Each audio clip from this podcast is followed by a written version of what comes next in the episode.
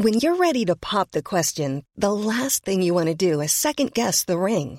At Bluenile.com, you can design a one of a kind ring with the ease and convenience of shopping online. Choose your diamond and setting. When you find the one, you'll get it delivered right to your door. Go to Bluenile.com and use promo code LISTEN to get $50 off your purchase of $500 or more. That's code LISTEN at Bluenile.com for $50 off your purchase.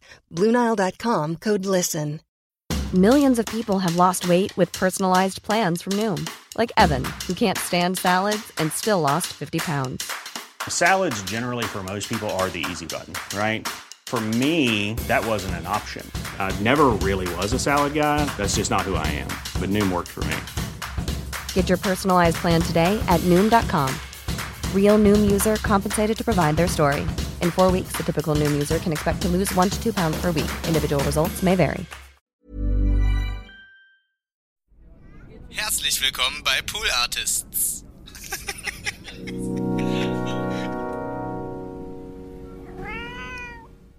Also wir zwei zum Beispiel, wir haben uns ja vor zwei Jahren sehr gut verstanden und du hast Ja. mich hier abgefüllt.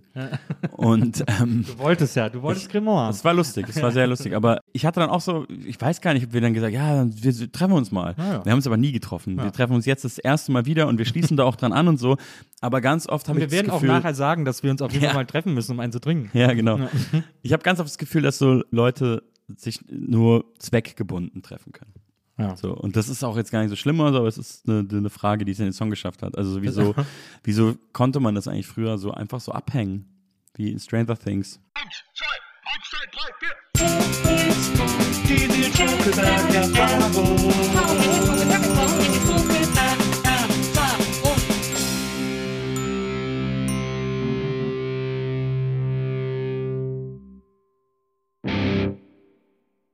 Hallo, liebe NBE-ZuhörerInnen, herzlich willkommen zu einer neuen Folge der Nils Bokelberg-Erfahrung. Fantastisch, dass ihr euer Podcast-Hörgerät angemacht habt. Ich finde es immer so bescheuert zu sagen, eingeschaltet habt, weil das ist ja hier keine Radiosendung. Ihr habt ja selber entschieden, das jetzt zu hören. Aber ich freue mich sehr, dass ihr das entschieden habt. Und ich freue mich sehr über meinen heutigen Gast, denn er ist zum zweiten Mal da. Und äh, schon das erste Mal war ein großartiges, fantastisches Gespräch über äh, Aufwachsen in München, Rap äh, in Deutschland und alles, was dazugehört. Und ich freue mich sehr, sehr, sehr, sehr, sehr, dass er gesagt hat, du, zwei Jahre sind rum, ich habe Bock, nochmal vorbeizukommen. Deswegen herzlich willkommen an den besten deutschen Rapper aus Germany, Fat Tony. Hallo. Bin ich der Erste, der äh, zweimal da ist? Ich glaube, du bist der Erste, der zweimal da ist. Ja. Geil, das ist ein guter Titel, den kann mir keiner mehr Na, wegnehmen. nee, das stimmt. Das, den hast du jetzt für immer. Ja. Ähm, ja, schön, dass du wieder da bist. Äh, zwei Jahre haben wir uns jetzt nicht mehr gesehen. ja. Ist in diesen Jahren viel passiert? Also wir haben uns quasi in der Corona-Zeit gesehen. Ist jetzt in der Zeit viel passiert oder nicht? In deinem Gefühl? Meinst du jetzt im Weltgeschehen? Ja, erstmal, im, Oder, im, erstmal im ähm, Fat Tony geschehen. ähm, ja, es ist schon viel passiert eigentlich. Also es passiert immer irgendwie was, aber ähm, ja, die Frage ist, sind es gute Sachen gewesen? naja, ich habe äh, eine Platte gemacht. Irgendwie brauche ich immer zwei Jahre auf eine Art, Ja. meistens. Und Ich glaube, das ist aber ein normaler Rhythmus für die meisten MusikerInnen, oder? So zwei Jahre ist Ja, ein guter für die- Album.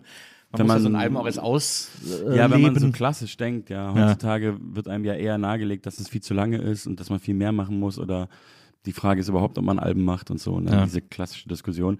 Aber ich brauche irgendwie immer für eine, für eine richtige Platte dann doch zwei Jahre und ja, für mich fühlt es sich so an, als würde es jetzt irgendwie erst wieder so richtig losgehen. Das war halt alles so auf Handbremse irgendwie. Also auch die Platte, die ich, mit der ich dann wahrscheinlich bei dir war vor zwei Jahren, die ich mit Edgar Wasser gemacht habe. Ich meine, da haben wir ja über alles so gesprochen auch nochmal, aber ähm, da ist, da ist dann natürlich relativ wenig so passiert. Das hat sich zumindest so angefühlt. Die war schon erfolgreich und so, aber da gab es dann halt nur eine Corona-Tour. Die war Ja. so ein bisschen merkwürdig. Und ja, gerade Konzerte gab es eigentlich lange keine richtigen. Und das geht jetzt gerade erst so ein bisschen wieder bei mir los. Du hast jetzt auch zum, äh, zum Release deines neuen Albums hast du ja so eine, äh, also Wunderbare Welt heißt das, und du hast ja so eine, so eine Mini-Festival-Reihe gemacht, Ja. sozusagen, zur Veröffentlichung des Albums. Ja, genau. Das Die war ja wunder eigentlich- das war- wunderbaren Weltpremieren. Das war eigentlich ganz geil. In, in drei Städten oder vier Städten oder so? Äh, fünf sogar, ja. Ja, fünf, ja. ja. Eigentlich eine eigentlich eine geile Idee. Ja, fand ich auch. Fand ich gut, das Wie- selber mal zu machen. Wie ist das gelaufen? Es war gut. Also es war Hamburg, Berlin, München. Also Hamburg, Berlin war ausverkauft. München war der Eintritt frei. Das war irgendwie nochmal was anderes, aber auch besonders schön, weil Heimatstadt und es war im Theatron. Ich weiß nicht, ob du das kennst. Es ist Nee. so eine Freilichtbühne im Olympiapark, die so, so, im ja. Wasser ist, so neben dem Olympiastadion. Stimmt, ja. und da waren, glaube ich, 2.000, 3.000 Leute und es war sehr, sehr schön auch. Und dann gab es noch Dortmund und Leipzig. Das war auch sehr, das war eigentlich alles sehr schön. Ja. Leipzig war das letzte und das war ein schöner Abschluss auf jeden Fall. Ja. Und du hast ja hier in äh, Berlin hast du ja äh, Record Release gemacht im Kino Toni. Das ist ja, Ja, genau. äh, am Antonplatz. Ja. Äh, in Weißensee gibt es dieses sehr, sehr schöne Kino Toni. Ja. War ja auch so, also das ganze Artwork, die ganzen Fotos sind ja auch alle im Kino. Das Ja. Artwork, man sieht so ein Kino von außen, so ein, so ein 50er Jahre Art Deco Ja. US-Kino sozusagen. Jetzt äh, wunderbare Welt. Der Titel lässt jetzt erstmal nicht direkt auf einen cineastischen Ja. Blick äh, schließen. Warum, dies, warum das Kino so als großes Oberthema? Naja, das Problem, sage ich mal in Anführungsstrichen, bei, bei einer Platte kann ja auch immer so der Titel sein. Das war bei mir oft so. Das war diesmal gar nicht so, weil ich den ziemlich schnell hatte. Und dann ist mir aber ziemlich schnell aufgefallen, dass die visuelle Ebene so ein bisschen das Problem diesmal ist, weil man zum Titel Wunderbare Welt kannst du jedes Bild der Welt nehmen und es drüber schreiben und irgendwie macht es assoziativ total Sinn und man denkt ah ja. Und dann fragt man sich aber ja, was will man so mit einer Platte mehr erzählen, als nur hier ist eine neue Platte. Also Ja. am, im besten Falle macht man ja so eine Welt auf. Und da wurde dann viel gebrainstormt und irgendwann kamen wir auf dieses Kinothema. Und das hat mir sehr gut gefallen, weil man da so viel machen kann. Also die Singlecover sind alles Filmplakate, die dann wiederum auf dem Kino hängen, da auf dem Cover. Und ja, man kann die ganze Platte dann irgendwie nochmal in so einem Filmkontext hören. Und manchmal kommt im Nachhinein kommt es dann einem so vor, als wäre es das große Konzept von Anfang an gewesen. so. Das ist aber ganz oft so, wenn man eine Platte fertig macht, dass sich Dinge so irgendwie so fügen, als hätte man den Masterplan am Anfang gehabt. Hatte ich jetzt nicht wirklich, aber irgendwie macht es dann trotzdem total Sinn. Also es sind viele Filmreferenzen auf der Platte und man kann die auch, finde ich, wie so einen gesamten Film durchhören Ja. mit verschiedenen Kapiteln. Es ist ja auch, ich meine, macht wahrscheinlich deswegen Sinn zu sagen, dass so ein Album so, ein, so eine Art Konzept hat oder zumindest so eine irgendwas Zusammenhängendes hat, weil du es ja im gleichen Zeitraum äh, gemacht hast. Ja, Also, auf jeden Fall. Du warst ja an der Stelle in deinem Leben, an, dem, an der du das Album gemacht hast, deswegen gehört Ja. das irgendwie alles zusammen. Total, so ist es irgendwie immer. Und bei mir ist es auch so, dass selbst wenn die Genres irgendwie switchen oder so, dass irgendwie dem Machen manchmal wirkt, als wäre es jetzt so Mixtape-artig und so viele verschiedene Sachen. Am Ende fügt sich das dann voll und der rote Faden bin dann doch irgendwie ich. Hm. So, ja. Ich finde, was mir aufgefallen ist an dem Album, ist, dass da auf die eine oder andere Art relativ viel, wie die jungen Leute im Rap sagen, Reminiscence ist. Also Ja. es gibt sehr viel Zurückblicken, sehr viel so Ja. Lebensweg betrachten. Man kann, wenn man jetzt annimmt, dass es kein großes lyrisches Ich gibt, sondern du sehr viel von dir Ja. erzählst, kann man sich äh, sehr viel auch aus deiner Vergangenheit zusammenbauen mit diesem Album. Was dann gipfelt in einem Song mit 90s, benannt nach diesem äh, fantastischen Film, der Ja. von dem leider offensichtlich nicht so coolen Jonah Hill gemacht wurde aber wo dieses 90er Jahre Aufwachsen-Gefühl irgendwie, oder eigentlich hat ja gar nicht mit den 90ern zu tun, sondern so ein grundsätzliches Coming of Age irgendwie beschreibst. ja. Wie sehr entscheidet man, wie viel man von sich erzählt? Ja, es, ist, es gibt schon immer wieder so eine Entscheidung, was man nicht erzählen will und so, aber ich bin schon eher so klassischer Künstler, der so aus dem Bauch raus macht und manchmal sogar erst im Nachhinein so denkt, ah, das ist jetzt schon ganz schön viel Information. Also selbst nach dem Release, selbst erst teilweise, wenn ich dann in Interviews sitze und so Ja. ähm, und darüber spreche. Aber am Ende ist es schon natürlich eine bewusste Entscheidung, was man so sagen will. Aber, aber, wie, aber wieso willst du, war, war, also ich meine, ich, bei, bei Mid-90s kann ich sogar noch verstehen, weil es eben um dieses, geht ja eigentlich um dieses Gefühl. Ja. Da gibt's ja dann auch so diese, und, und ich habe auch tatsächlich bei der, bei der zweiten Strophe, wo du erzählst, dass du irgendwie nach der Schule haben so Jungs auf dich gewartet und wollten dich verprügeln. Ja. Und du bist dann in so einen Getränkemarkt gerannt und dann hat der Typ gesagt, ja, klärt's das draußen und so, Ja, ja. verpisst euch aus dem Laden. Und äh, wo du dann als Adlib auch noch sagst, irgendwie Wichser. Ja. Also da habe ich das Gefühl, das ist so eine Story, die musste einfach mal raus nach vielen Jahren. Ja, du, wahrscheinlich. Wo Ja, dich ja. mal so rächen wolltest an dem irgendwie. Ja, das hat sich auf jeden Fall eingeprägt. Das war schon ganz schön, ist halt, wie es halt so ist. Ne? So Erwachsene nehmen ja oft so Kinder oder Jugendlichen Probleme überhaupt nicht ernst. Ja. Aber wenn du dann der Jugendliche bist oder das Kind in dem Moment, ist es ja schon so, fühlt sich ja an, als würde es um Leben und Tod gehen. Oder es ist halt Ja. wirklich eine ehrliche, bedrohliche Situation. Kein Unterschied zu, wenn jetzt Erwachsene Erwachsene verprügeln. Nur der Unterschied ist, dass das seltener passiert. Natürlich jetzt auch je nach wer man ist, wo man so rumhängt. Aber wenn das als Erwachsener passieren würde, würde man irgendwie in so einen Laden gehen und sagen, rufen Sie die Polizei. Und wenn du aber irgendwie 14 bist oder 13, dann sagt er halt so, komm, geht's mal raus, jetzt Ja. pisst euch hier. Aber das für dich ist ja das dasselbe Gefühl, du wirst halt verprügelt, ja. Naja. Aber ja, das ist so. Ja, da habe ich bei der Platte irgendwie mehr m, drüber nachgedacht, dass so Kids ja wie in so einer Parallelwelt leben. Also gerade so Pausenhof-Gesetze und so, das sind halt eigene Gesetze. Und da kommst du halt auch dann nicht so weit mit, ich gehe jetzt zu den Erwachsenen oder so, weil dann wird es wieder einen Moment geben, wo die nicht da sind und dann kriegst du dafür noch mal mehr Ärger. So. Noch mehr Keile. ja. Du hast ja auch gesagt, dass du warst ja Skater, äh, also das singst du, äh, rappst ja auch in einem Song, äh, aber du warst Skater und dadurch warst du, du warst an der Hauptschule relativ unbeliebt. Also du Ja. warst zumindest eine, eine Ein-Mann-Gruppe, eine Ein-Mann-Gang. Ähm, ich glaube, es gab zwei oder drei Skater, Ah, ja. ja. aber waren schon mehrere hundert SchülerInnen, ja. Und das, war das denn, hat man euch in Ruhe gelassen oder ich meine, wir haben jetzt diese eine Geschichte aus dem Song erzählt, aber hat man euch weitestgehend in Ruhe gelassen oder, oder war das tatsächlich ein Problem? Ja, wenn ich das jetzt so im Nachhinein da so drauf zurückblicke, dann war das, nehme ich das selber jetzt auch nicht immer so ernst, weil ich so denke, man hat uns schon irgendwie Ruhe gelassen, aber es war schon sehr angespannt und es gab irgendwie dieses Ding, ich weiß nicht, ob es das noch gibt, ich glaube nicht. Und ich glaube, es war auch nicht nur in München so, sondern so deutschlandweit so Skater gegen, damals glaube ich, hat man gesagt Gangster oder so. Stimmt, ja, stimmt, ich Ähm, erinnere mich.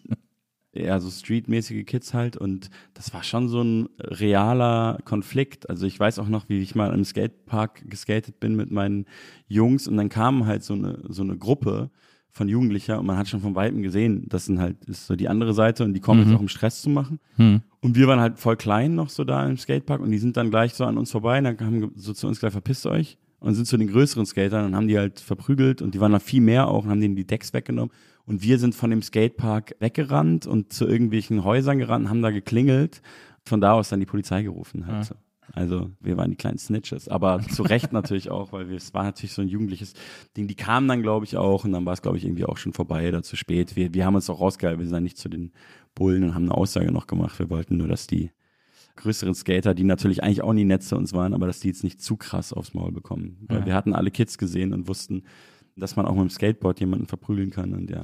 als ich in dem Alter war, als Skaten, als, als dieses Skater-Ding aufkam, da wurden die Mädchen, die mit Skatern abgehangen haben, alle Bettys genannt. Ist das immer? gab's das bei euch auch Ah, ja, noch? das stimmt, habe ich Ja. aber komplett vergessen Ja. bis gerade. Stimmt. Das Einzige, was ich mir von damals gemerkt habe, weil ich es immer so weird fand, dass die einen eigenen Namen bekommen haben. Wo kam das her? Ja, das war auch, die haben ja auch alle, damals war das ja auch sehr geteilt. Ich, ich glaube, so zu wissen, die Skater-Szene ist immer noch relativ sexistisch, Mhm. aber so damals kann ich mich jetzt eigentlich an fast kein Mädchen oder eine Frau erinnern, die Naja. skatet ist. So, das waren immer halt die Mädels. So. Naja, das Ja. stimmt. Es Ich gibt, glaube, es, es hat sich ein bisschen verändert. ich folge auf Instagram so einer Gruppe von äh, Mädchen aus Mexiko, die eine eigene Skate-Gang haben. Die sind Ja. mega cool. Die ne, skaten auch manchmal in so einer in so einer Art Tracht, in so einen traditionellen Kleidern, aber eben auch so, und die sind so mega cool. Das ist sehr, sehr empfehlenswert.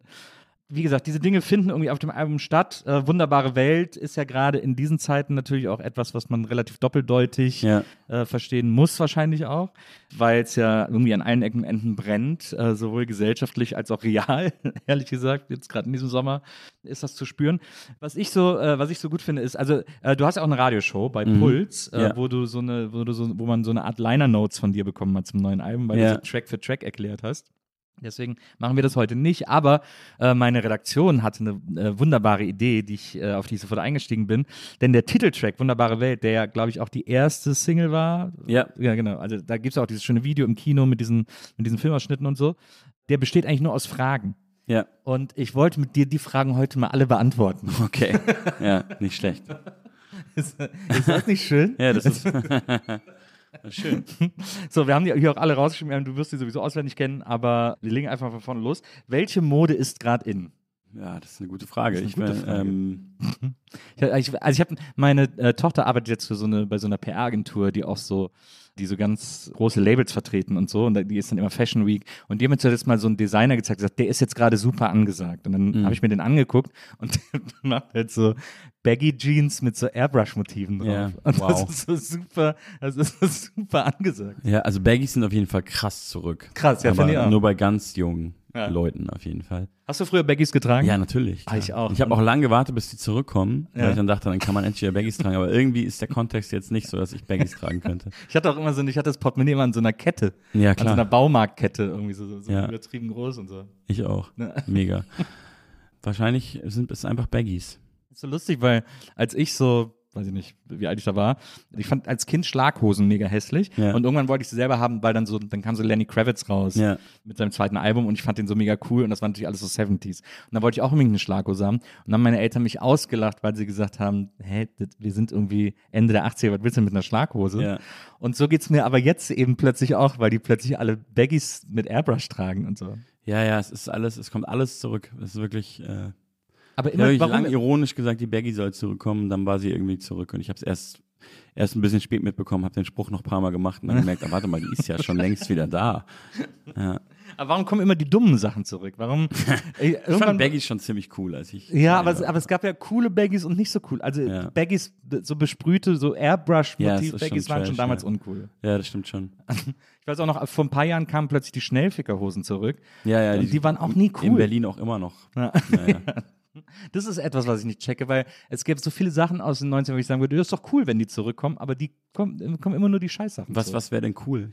Es gab, ich finde, es gab so, so die, gerade die Skater-Mode, da gab es in den 90ern ein paar geile Labels, die geile Prints gemacht haben, geile Shirts Mhm. und so, so Fakt und sowas und Stupid und wie die alle hießen und Ja. so. Die hatten so geile Motive alle und die haben dann auch, es gab damals, kann ich mich noch erinnern, eine Jeansmarke, die hieß Seedless und die waren so leicht baggy-mäßig angehaucht und die hatten unten in der äh, Naht so eine ganz kleine versteckte Tasche mit Klettverschluss, wo, Für du, dein, Weed, ja. für, wo du dein Weed drin verstecken Ja, ja, konntest. genau sowas. Ja. Sowas Haben doch Kangaroos auch. Kangaroos haben das auch? Die haben es immer in der Lasche, glaube ich. Ach, stimmt. Ja. Ja, stimmt, ich erinnere mich. Aber das, aber das, sowas wird heute, sowas wird dann plötzlich nicht wieder cool. ja, aber Weed ist ja jetzt auch vielleicht Ja, nicht mehr ganz so. das stimmt, nicht mehr ganz so. schlimm. Ich weiß es nicht. In Bayern wahrscheinlich immer noch eigentlich. Bei immer noch, aber es wird ja gerade entkriminalisiert, aber Ja. so, aber so diese, ich weiß auch nicht, diese coolen Prints und so, das war irgendwie, das war, das war cooler. Naja, aber wo wir gerade bei Weed sind, kommen wir zur nächsten Frage aus deinem Song. Welche Drogen sind der Shit? Ich glaube gar keine. aber der Shit im Sinne von, das kann man ja auch erstmal fragen jetzt. Also, was gerade in ist, weiß ich eh nicht. Und welche Drogen geil sind, weiß ich eigentlich, eigentlich ehrlich gesagt auch nicht. Ich glaube keine. So, ah, vielleicht Alkohol. Ich finde, ja, ich finde Alkohol auch super. Ich finde das immer so interessant, dass so, es, es werden immer mal wieder so Drogen, es wird immer mal wieder viel über Drogen berichtet, wo man so denkt, wieso sollte ich mir das denn reinpfeifen? also so, wenn ich Ja. so von so Messleuten höre. Ja, das finde ich echt krass. Aber das ist ja, vielleicht ist, muss man da einfach jemand anders in einer anderen Situation sein. Ich finde es auch immer völlig absurd. Krokodil. Ja. Wa warum sollte man das nehmen? Wieso? Schon beim Namen. Ja, ja. Mega abgeturnt. ja. Ich, ich finde, weil ein Freund von mir, der hat mal vor vielen Jahren, ich glaube, das ist jetzt über 20 Jahre, 25 Jahre wahrscheinlich her, da hat er mir gesagt, er hätte mal Heroin probiert und ich habe mich super erschrocken. Ich gesagt, Bist du bescheuert oder Ja. was und so? Also, ne, er hat das so, er hat sich da so richtig so einen Versuchsaufbau gemacht. Er ist auch, also so viel kann ich schon wegnehmen, nicht süchtig geworden. Ne? Ja. Er hat, es ist bei diesem einen Versuch geblieben. Aber der hat gesagt, als er das genommen hätte, hätte er sofort verstanden, wieso Leute davon süchtig Ja, werden. das habe ich öfter schon gehört, sowas. Ja. Das ist so krass, weil er meint, das wäre so ein krasses Gefühl gewesen. Und deswegen ist es super gruselig. Also Ja. deswegen habe ich da auch immer einen riesen Bogen drum gemacht. ja. Aber ich check dann manchmal nicht, weil ich, ich habe dann das Gefühl, es gibt doch manchmal so Drogen, die sind so witzig, weiß ich nicht. Pilze sagen die Leute immer sind voll geil und Ja. sind so mega witzig und so. Wieso konzentriert man sich nicht auf Sachen, die so witzig sind, sondern auf Sachen, wo so mittlerweile auch jeder weiß, okay, wenn du Mess nimmst und darauf hängen bleibst, dann. Ich hätte einfach Angst, dass mir sofort die Zähne ausfallen zum ja, Beispiel. man sollte es verbieten. Ja. ja, ich weiß es auch nicht. Pilze würde ich zum Beispiel auch nicht nehmen. Da habe ich irgendwie zu viel Schiss, dass ich da irgendwie hängen bleibe oder so. Dass du Ja. dass Oder Dämonen dass, in dir dass stecken. ein Horrortrip einfach wird. Ja. Das wird wahrscheinlich ein Horrortrip bei mir werden. Ja. Kiffen wurde ja schon ein Horrortrip bei mir. Insofern, Ah, Wirklich? ja, ja. Ich habe sehr viel gekifft, bevor ich 18 wurde und eigentlich mit 18 dann schon wieder aufgehört, Ja. weil das dann doch nicht mehr so geil war auf einmal. Ich habe auch, ich habe so von so, ich glaube so zwischen 17, 18 und 20 so ungefähr gekifft. Und ich habe dann auch aufgehört, weil es mir zu langweilig wurde. Ich habe einfach irgendwann gedacht, so, ja, dann sitzen wir abends rum und kiffen ein, dann lachen alle und dann pennen alle ein und dann ist, Das klingt auf jeden Fall gesund. was hat man denn davon? Ja. Das, war, das war mir irgendwie zu boring. Ja. Ja. Naja. Ähm, können wir also auch nicht so richtig beantworten, aber äh, da gibt es sicherlich andere Experten Ja. für. Was ist denn meine Meinung zur Corona-Politik? Oh, da sind wir jetzt im Ich, Wespennest. ich hätte mich ja nicht, ich hätte nicht gedacht, dass es dieses Interview mal geben wird. ähm, na, die ist doch, ist doch zum Glück jetzt vorbei, oder? Muss man Ja. keine Meinung mehr haben. Ja. Ich habe auch drüber ich- nachgedacht, Sehr, eine sehr gute Einstellung. ob die Zeile doof ist, weil die das ganze Album und den Song so voll in so eine gewisse Zeit für immer Ja. bleiben lässt. Aber dann habe ich mich auch bewusst dazu entschieden, einfach zweite Zeile auf dem Album Corona. Das finde ich interessant aus künstlerischer Sicht, weil man ja, glaube ich, wenn man Sachen kreiert, immer so das ähm, erstmal so den, den Anspruch hat oder den Willen hat, dass das zeitlos funktionieren muss, was ja, man ja, macht. genau. Und ich hatte, ich habe mal so ein Buch geschrieben, äh, wo ich auf so eine Reise gegangen bin. Hm, habe ich so eine Interrail-Reise durch Europa gemacht. Und, äh, und meine Erststation war Amsterdam und ich habe Mhm. mich mit einem Freund getroffen und so und, irgendwie so die ganze Erzählung, da ging da los und das war mir alles ganz schön. Und mein Plan war, am nächsten Tag nach Paris zu fahren, weil, Mhm. da, weil ich bin in so Ferienauto meiner Kindheit gefahren. Und dann sind wir abends irgendwie ausgegangen, sind was trinken gegangen und dann äh, irgendwie schreibt ihm seine Freundin eine SMS, irgendwie so, äh, keine Ahnung, irgendwas komisch, ja, keine Ahnung. Und ich komme ins Hotel, mache den Fernseher an und es war die Nacht vom Bataclan, von, dem an, von den Anschlägen in Paris. Ja. Und es war klar, ich kann morgen nicht nach Paris fahren. Und dann bin ich halt nicht, dann bin ich woanders hin und so weiter. Aber ich habe, als ich es dann geschrieben habe, wirklich mir ewig einen abgebrochen und überlegt, schreibe ich es rein oder nicht. Und ich habe es nicht reingeschrieben. Und jetzt im Nachhinein denke ich, so dumm, also Ja, so dieser. Ewigkeitsanspruch, den man Ja. an so einen Stoff hat, ist einfach total lächerlich. Es ist ein bisschen lächerlich, ja, weil, ja. Also ich fand es bei mir lächerlich. Ich will dich jetzt auch nicht so hart dissen, ich habe jetzt auch nicht gelesen, aber es ist, ähm, ja, man schreibt dann halt wahrscheinlich nicht die, die Buddenbrocks oder so. Ja, also, und deswegen, ja. Es ist ja komisch, ne, dass man im, wenn man im kreativen Prozess steckt, den Gedanken hat, nee, ich muss das zeitlos gestalten. Ja, aber es ist auch, also zum Beispiel, ich habe ja den Song Feeling gemacht, 2021 auch, und habe den dann so im Sommer rausgenommen, weil ich dachte, so jetzt passt der Song, da war dann gerade alles wieder locker und so. Und da gibt's so eine kleine Bridge drin und die habe ich dann im Nachhinein noch so geändert und da ist dann so eine Stelle drin mit, ich bin gut gelaunt und frisch geimpft und ich glaube, eine gewisse Bubble hat das auch gefeiert, aber das bereue ich im Nachhinein schon sehr, weil das bleibt jetzt für immer in diesem Song und das setzt den auch für immer in so eine Zeit und das positioniert den auch so krass politisch, obwohl der echt nicht so sonderlich politisch ist, der Song. Und dieses aufgeladene Thema, so, wo es irgendwie nur zwei Seiten gab und alle waren so super emotional, finde ich, hat eigentlich in dem Song gar nichts zu suchen. Ja. Damals dachte ich, ich muss das unbedingt machen. Irgendwie so einen Bezug jetzt nehmen auf Ja, ja. die Zeit und das finde ich jetzt nicht so gut gealtert.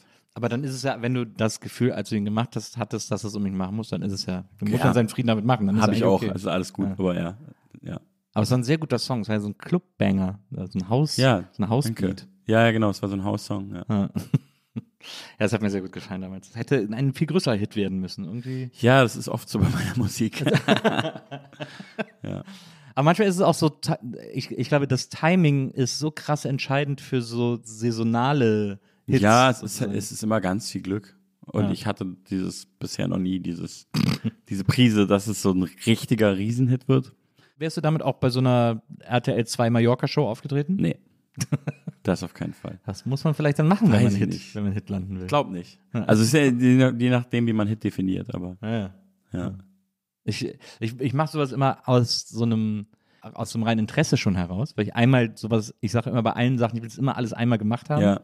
Und es ist meistens sind solche Dinge total furchtbar. Aber es ist so, ich stehe dann so, wenn ich dann da bin, stehe ich so daneben. Ich war mal bei einer Sendung, das war der große RTL Kirmes-Test. Ja. Und da war ich in einem Team mit Gülcan und Joey Heindle und wir Mhm. mussten gegen andere Teams so mit Bachelor-Leuten und so antreten und so Spiele auf der Kirmes in Düsseldorf machen.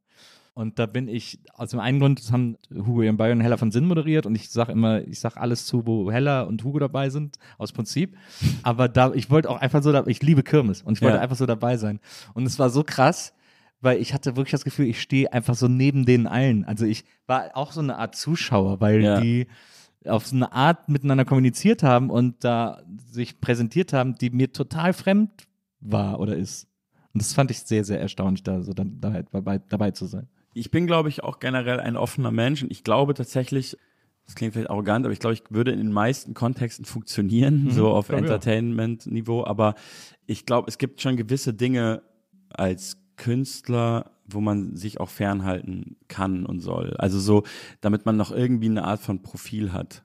Ja, ich glaube, irgendwo ist es dann, also da, da müsste man, da muss man immer natürlich von Fall zu Fall, von Anfrage zu Anfrage entscheiden, aber ähm, so Trash-TV ist auf jeden Fall zum Beispiel eins zu krass oder so Playback äh, Mallorca-Shows oder so. Das könnte ich nicht machen. Das könnte ich höchstens mit einem mit einem anderen Projekt mit, mit einer Verkleidung machen oder Ja. so. Da würde ich es dann auch lustig finden. Aber so mit meinen Sachen, das, ich weiß nicht, ich denke dann auch immer, das passt da gar nicht hin. Die Leute verstehen das auch nicht und so. Selbst sowas wie Feeling, vielleicht noch am ehesten, ich aber glaube, Feeling werden schon. Feeling wäre wahrscheinlich schon gegangen, ja. Ja, ja. ja. Also kein, also wir werden kein Fat Tony bei Promi Big Brother sehen. Nee. Nee. Sind da überhaupt Promis? Ich weiß es gar nicht. Man kennt die doch immer gar Also nicht. du ja. könntest, du würdest da auf jeden Fall den Promi-Faktor deutlich erhöhen in diesem Format.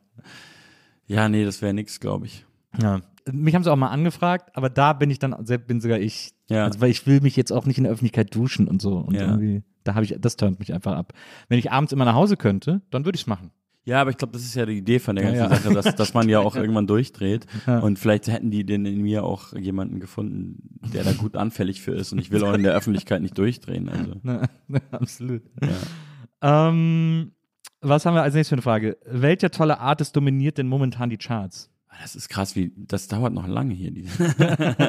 Ähm, naja, ist Nina Chuba, oder? Ist doch klar. Ja, Nina Chuba ist super. Ich, hab, zu- ich war zuletzt bei so einer Diffus-Sendung und da habe ich mich dazu hinreißen lassen zu sagen, Nina Chuba, nice, aber die Queen of German Rap bleibt Cora E.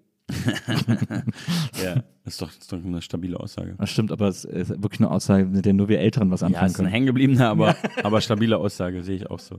Ich glaube, Nina Chuba ist ja auch irgendwie mehr als Rap oder irgendwie, ich sehe die gar nicht so sehr als Rapperin, auch wenn ich weiß, die rappt auch. Mhm. Aber das ist für mich einfach eine, eine, eine große Popkünstlerin irgendwie. Und da gehört Rap heutzutage eigentlich in der Regel auch irgendwie dazu. Würdest du ein äh, Nina Chuba Feature machen? Also du würdest du sie auf dem Song featuren? Sofort, klar, ich bin ja nicht bescheuert. also, ja klar. Ja, die ist irgendwie cool, ne? Die hat es geschafft, gleichzeitig Pop und Real zu sein. Ja, sehe ich genauso. Da gab es ja die viele so Debatten irgendwie drüber. Also habe ich so am Rande mitbekommen, dass da sehr viele Vorwürfe, so wie nennt man das, Industry äh, äh, based Vorwürfe und so. Ja. Nee, wie nennt man das? Plant? Ich habe gerade Plant based im Kopf gehabt. Industry Plant irgendwie so. Ähm, aber irgendwie das, ich weiß auch nicht. Da ist halt eine, eine sehr junge, sehr erfolgreiche Frau und dann gibt es halt immer Kritik. So, das ist halt echt fa faszinierend, wie auffällig das ist, wenn das halt äh, bei Frauen, wie viel mehr da so eine Kritik kommt als bei den ganzen Dudes. Ja. So. Das ist Ja. krass, ne? Also die, gerade die Charts sind immer noch ein ultra misogynes Areal. Ja, ich glaube, die ganze Musikwelt auch auf Ja. eine Art. Ja. Also da tut sich auf der Art auch wieder extrem viel, aber ja. Hätte man gedacht, dass das irgendwie schon, dass es irgendwie schon weiter wäre. Was war denn gestern bitte los da im Sommerhaus der Stars? da sind wir wieder beim Trash Ich TV. habe keine Ahnung. Hast du schon mal Sommerhaus der Stars Nee. geguckt? Hast du irgendeine dieser Sendungen schon mal geguckt? Was sind denn die anderen? Ex on the Beach heißt, glaube ich, eins. Nee. Dann Paradise, nee, wie heißt der Island? Irgendwas mit Love Island oder so, wo die alle nackt. Ist das das, wo die sich alle nackt kennenlernen? Kenne ich alles nicht. Ich kenne nur vom Namen und Nee, Adam und Eva heißt es, glaube ich, wo die sich nackt kennenlernen oder so. Too Hard to Handle habe ich mal. Ja, das ist, glaube ich, Netflix. Aber die englische Originalversion. Klar. Mit so geilen Viel UK-Ärzten. Ja, es war schon ein bisschen lustig, aber es war, ich, war, es war auch nicht freiwillig. Ich habe ich hab zuletzt mal, ich hatte jetzt irgendwie so ein, so, ich habe so ein RTL-Streaming-Abo gerade und da habe ich dann zuletzt eine Sendung gesehen, die heißt Prominent getrennt. Mhm. wo so, so Ex-Bachelor-KandidatInnen, die auch zum Teil eben dann Pärchen sind, aber dann eben nicht mehr, dann nochmal in so eine Spielshow müssen, wenn Boah. sie nicht mehr zusammen sind und dann da zusammen so Spiele machen müssen und dann dazu gezwungen werden, sich zusammen hinzusetzen und zu besprechen, was in ihrer Beziehung schiefgelaufen Das ist ganz schlimm. Ich will damit nichts zu tun haben. das, war, das ist wirklich krass. Ich judge das auch ein bisschen, wenn ich ehrlich bin. Ich will, also so Trash-TV, ich will da auch nicht zu moralisch sein, Ja. weil ich eigentlich auch keine Ahnung davon habe. Aber wenn du das schon wieder erzählst, da bin ich auch schon so. Also ich, ich kenne einige Leute, es gibt ja mittlerweile, ich weiß nicht, habe ich zumindest in meinem, mit meinem subjektiven Eindruck das Gefühl, es gibt viel mehr Leute, die das auf einmal gucken, so. Oder mehr Leute, die, mit denen ich jetzt zum Beispiel befreundet bin, so irgendwie so Leute in der Bubble. Und Ich kann es überhaupt nicht nachvollziehen, was das ist. Ich finde es so, aber ich habe halt auch keine Freude, mir das anzugucken. Ich denke, ich habe nur Mitleid und die tun mir leid, die Leute. Ja. Und ich denke mir so, oh Gott, das ist alles so schrecklich. ja, ich kann dem leider nichts abgewinnen. Ja, Maria kann das auch nicht gucken, weil sie so, sie findet das einfach so unangenehm, den David Genau, ich finde es auch ganz schrecklich. Ja. Ja. Ich habe da so ein, ich weiß auch nicht, was das, ich kann das auch nicht alles gucken, ich kann ganz viel davon gar nicht gucken, aber bei, dann manchmal bleibt man so bei einer hängen, bei einer Sendung. Und da war das so, weil ich so fasziniert davon war, was die bereit sind, einfach preiszugeben. Also auf was für eine Art auch und so. Ich würde, ich würde, ich würde einen Teufel tun, mich mit irgendeiner Ex in so eine Sendung zu setzen Ja. und da wie unsere Beziehung zu besprechen. Das, das finde ich faszinierend, wie weit die bereit sind zu gehen für, für Sendungen. Ja, ich, wie gesagt, ich, das tut mir nur leid irgendwie, weil die sich auch davon irgendwas versprechen, was Ja. wahrscheinlich gar nicht eintritt. Nee, äh, nee weißt du, weißt du was, glaube ich, ich glaube, weißt du, was das Allerbitterste ist? Die verdienen x-mal besser als wir beide. Ach, ist es so wenigstens? Ja, dann. Die verdienen alle super und die machen diesen ganzen Trara. Für die ist es einfach alles Business. Für die ist einfach, Aber wenn die wirklich so gut verdienen, dann, dann finde ich es wieder irgendwie okay. Dann Ja. haben die ja wenigstens was davon. wer hat da letztens nochmal welches dumme Wort gesagt? Im Moment fliegen eine Menge dumme Wörter durch die Gegend, muss man ehrlicherweise sagen. Also ich wollte gerade schon was sagen, aber das ist eher die Antwort für die nächste Frage. Ähm, wobei, ah, das ist das jetzt sind es auch wieder Minenfelder, über die wir gehen. Wer hat denn das mal welches dumme Wort gesagt? Ich weiß es jetzt gerade gar nicht. Mm, Also zum Beispiel, ich überlege gerade, zum Beispiel hat es jetzt äh, Montag, Mitte Juli, gestern kam ein Artikel, ein Interview raus in der Bild am Sonntag, ein Interview mit Carsten Linnemann, der ja jetzt der neue Sprecher von Friedrich Merz ist. Und der hat irgendwie gesagt, man müsste diese Straftäter in, Straftäter in den Schwimmbädern, da müsste es ein Gericht geben, das die noch am Abend verurteilt. Also wenn sie mittags eine Tat machen, sollen die noch abends, sollen die noch abends verurteilt werden. Oh Mann, es ist aber eigentlich alles so beängstigend, dass ein CDU-Politiker, ein Hochrangiger sowas Oder? fordert. Das ist halt Ja. so, ja, lass uns das doch auf dem Marktplatz machen. Lass doch am besten noch ein paar Galgen mitbringen. Und, als nächstes kommt dann, wozu brauchen Straftäter eigentlich Finger? Ja. Und wozu eigentlich einen fairen Prozess und einen Anwalt? Na, Ja, Ja, das ist dieser Populismus, also das ist das, das steckt ja im Grunde genommen drin, wer hat welches dumme Wort gesagt, ähm, ist ja diese, diese Tendenz gerade irgendwie andauernd alles auf der maximal populistischen Art und Weise zu beantworten. ja. Super gruselig. Das steckt da auf jeden Fall auch mit drin, ja. Aber es steckt auch für mich auch mit drin, dass halt wirklich äh, alle paar Wochen, was die nächste Frage, es geht ja jetzt fast direkt über in die nächste Frage, äh, welche Sau wird denn jetzt aktuell durchs Dorf gejagt? Das ist halt auch, ähm, ah, es ist ein ganz schwieriges Thema. Zu Recht Leute die ganze Zeit durchs Dorf gejagt werden, aber es auch so eine Kultur dadurch sich ergeben hat, dass es, glaube ich, Leute gibt, die das als Antrieb haben, da irgendwie mitzumachen bei Ja. solchen Sachen. Und das finde ich auch auf jeden Fall eine weirde Entwicklung, sag ich, Ich- mal. Ich finde es auch weird, dass es, dass es so Sachverhalte gibt, denen man zustimmt, aber man davon genervt ist, dass andere, die so übertrieben, oder nicht übertrieben, aber auf so eine Art anklagen, die man nicht. Diese Debatten werden in der Regel so geführt, dass sie halt der Komplexität der Realität nicht so gerecht werden, sage ich mal. Das ist so ein bisschen, was mich daran stört. Aber ich glaube, welche Sau jetzt gerade aktuell durchs Dorf gejagt wird, ist Jonah Hill. Also, Aber habe ich ja gerade eben auch schon gemacht. Genau. Ja. Das ist, glaube ich, das Neueste jetzt aktuell zur Aufnahmezeit, oder? Aber das, ich fand das auch, ich fand diese Nachrichten auch richtig maximal unangenehm. Es war super unangenehm. Ich bin, ich bin, es hat mich wirklich ein bisschen getroffen, weil Ja, er auf eine. Art schon so ein Vorbild ist äh, Ja. in vielen Belangen. Und äh, offensichtlich ist er halt ein krasser Idiot. Also es ist auch schwierig, da Worte zu finden, weil man das alles so, weiß ich nicht, kann auch einem falsch ausgelegt werden. Weiß ich nicht, vielleicht ist er auch mehr als ein Idiot. aber ich hatte tatsächlich auch so, ich hatte, das ist total falsch, aber ich hatte auch, aber das habe ich vielleicht auch schnell, hatte ich auch so Mitleid mit ihm, was wie gesagt sicher falsch ist, aber ich habe auch so gedacht, krass, ich hätte nicht gedacht, dass er so ein, dass er so noch ist. Mhm. Also ich hätte, das hat mich so schockiert, dass er so eine Wurst ist. Mhm. Natürlich ist er mehr als eine Wurst, ist halt offensichtlich äh, gefährlich oder so, aber irgendwie, das passt ja so gar nicht zusammen mit dem Bild, was, was alle von dem haben, Ja. so dass er das alles so irgendwie überwunden hat. Er ist halt offensichtlich immer noch der eine extreme, komplex beladener Trottel, so. aber ich verstehe es, ich hatte auch wirklich in so einem, als ein Reflex darauf, hatte ich auch so kurz Mitleid, weil ich gedacht habe, weil man ja daraus einfach merkt, dass da einfach so eine Maximalunsicherheit einfach nur Ja. ähm, draus spricht und nichts anderes. Aber klar, am Ende musst du dich so weit unter Kontrolle haben, dass du sagst, ich kann sowas niemandem schreiben. Also das, er kann das ja für sich in sein Tagebuch Ja. oder so, aber das kannst du ja niemandem als Was, was, was die ganze Debatte noch für eine Komponente hat, die ich irgendwie abgefahren finde, ist so dieses, es gibt ja dieses Twitter-Pattern, Männer machen lieber das und das, als in Therapie zu gehen. ja. Und generell habe ich so das Gefühl, Therapie ist so in, ich sag jetzt mal in unserer Bubble oder noch in einer, in einer etwas größeren Bubble, ist halt so ein bisschen die Antwort auf alles immer oder so, das wird halt immer so gefordert und ich hatte neulich den Gedanken, es hat fast schon so was Religiöses, also das auch so was Missionierendes, ja, was Ja. ich ja eigentlich gut finde, was ich selbst auf dem Album ja sogar teilweise, Ja. würde ich sagen, auch in so eine Kerbe schlage, aber das ist halt das Beispiel von so, guck mal, da ist ja der Mann, der in Therapie gegangen ist und sogar einen Film über seinen Therapeuten gemacht hat und alle haben ihm zugejubelt. Und du merkst ja an diesen Nachrichten auch, er hat da ganz viel gelernt, Ja. aber halt ganz viel auch nicht. Er Oder die wichtigen Sachen, genau, also er, er benutzt diese, das war ja auch der Vorwurf dann im Internet, er benutzt Therapiesprache, Ja. aber man könnte halt auch sagen, er wurde therapiert, aber hat halt das nicht verstanden oder er hat halt, er wurde falsch therapiert oder Ja. aber auf jeden Fall hat er das durchgemacht und aus, für sich sozusagen in seinem vielleicht Narzissmus Sachen rausgezogen, Mhm. die das, die aber seine Probleme nicht lösen, sondern die nur auf ein anderes Level bringen. Mhm. Und das fand ich da irgendwie, ja, ich weiß nicht, fast ironisch an diesem Fall, dass es so immer heißt, ja, Therapie, Therapie und dann sieht man diesen offensichtlich irgendwie durchtherapierten Typen, der das aber nur nutzt für seine Scheiße. Ja.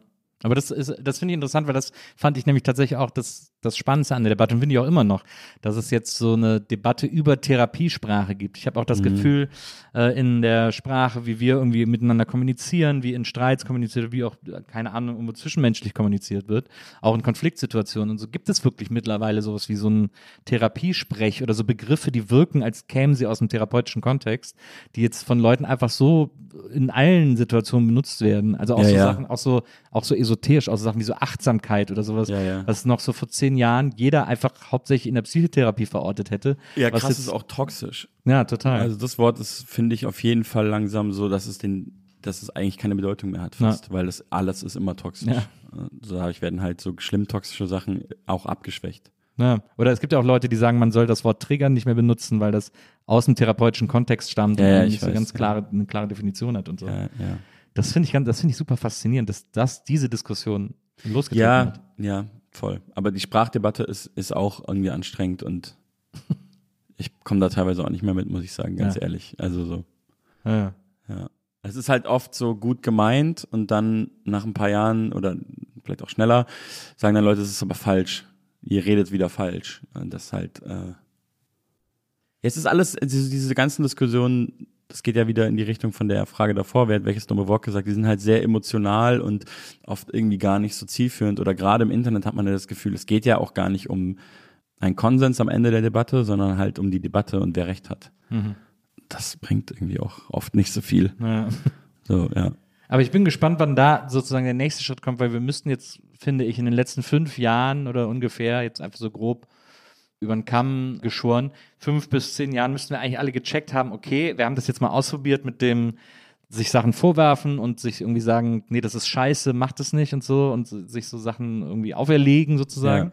Und wir haben jetzt alle gemerkt, das funktioniert nicht so richtig. Jetzt müssten wir als nächstes zu dem Schritt kommen zu sagen, lass mal versuchen, so miteinander umzugehen, dass wir uns trotzdem noch auf eine Art irgendwie respektieren und sagen, okay, du siehst es anders, aber guck doch mal, sieh es doch mal so oder, ne, Ja. also dass man versteht, dass man es versucht, verständnisvoller einander zu erklären. Müsste das nicht der nächste logische Schritt sein?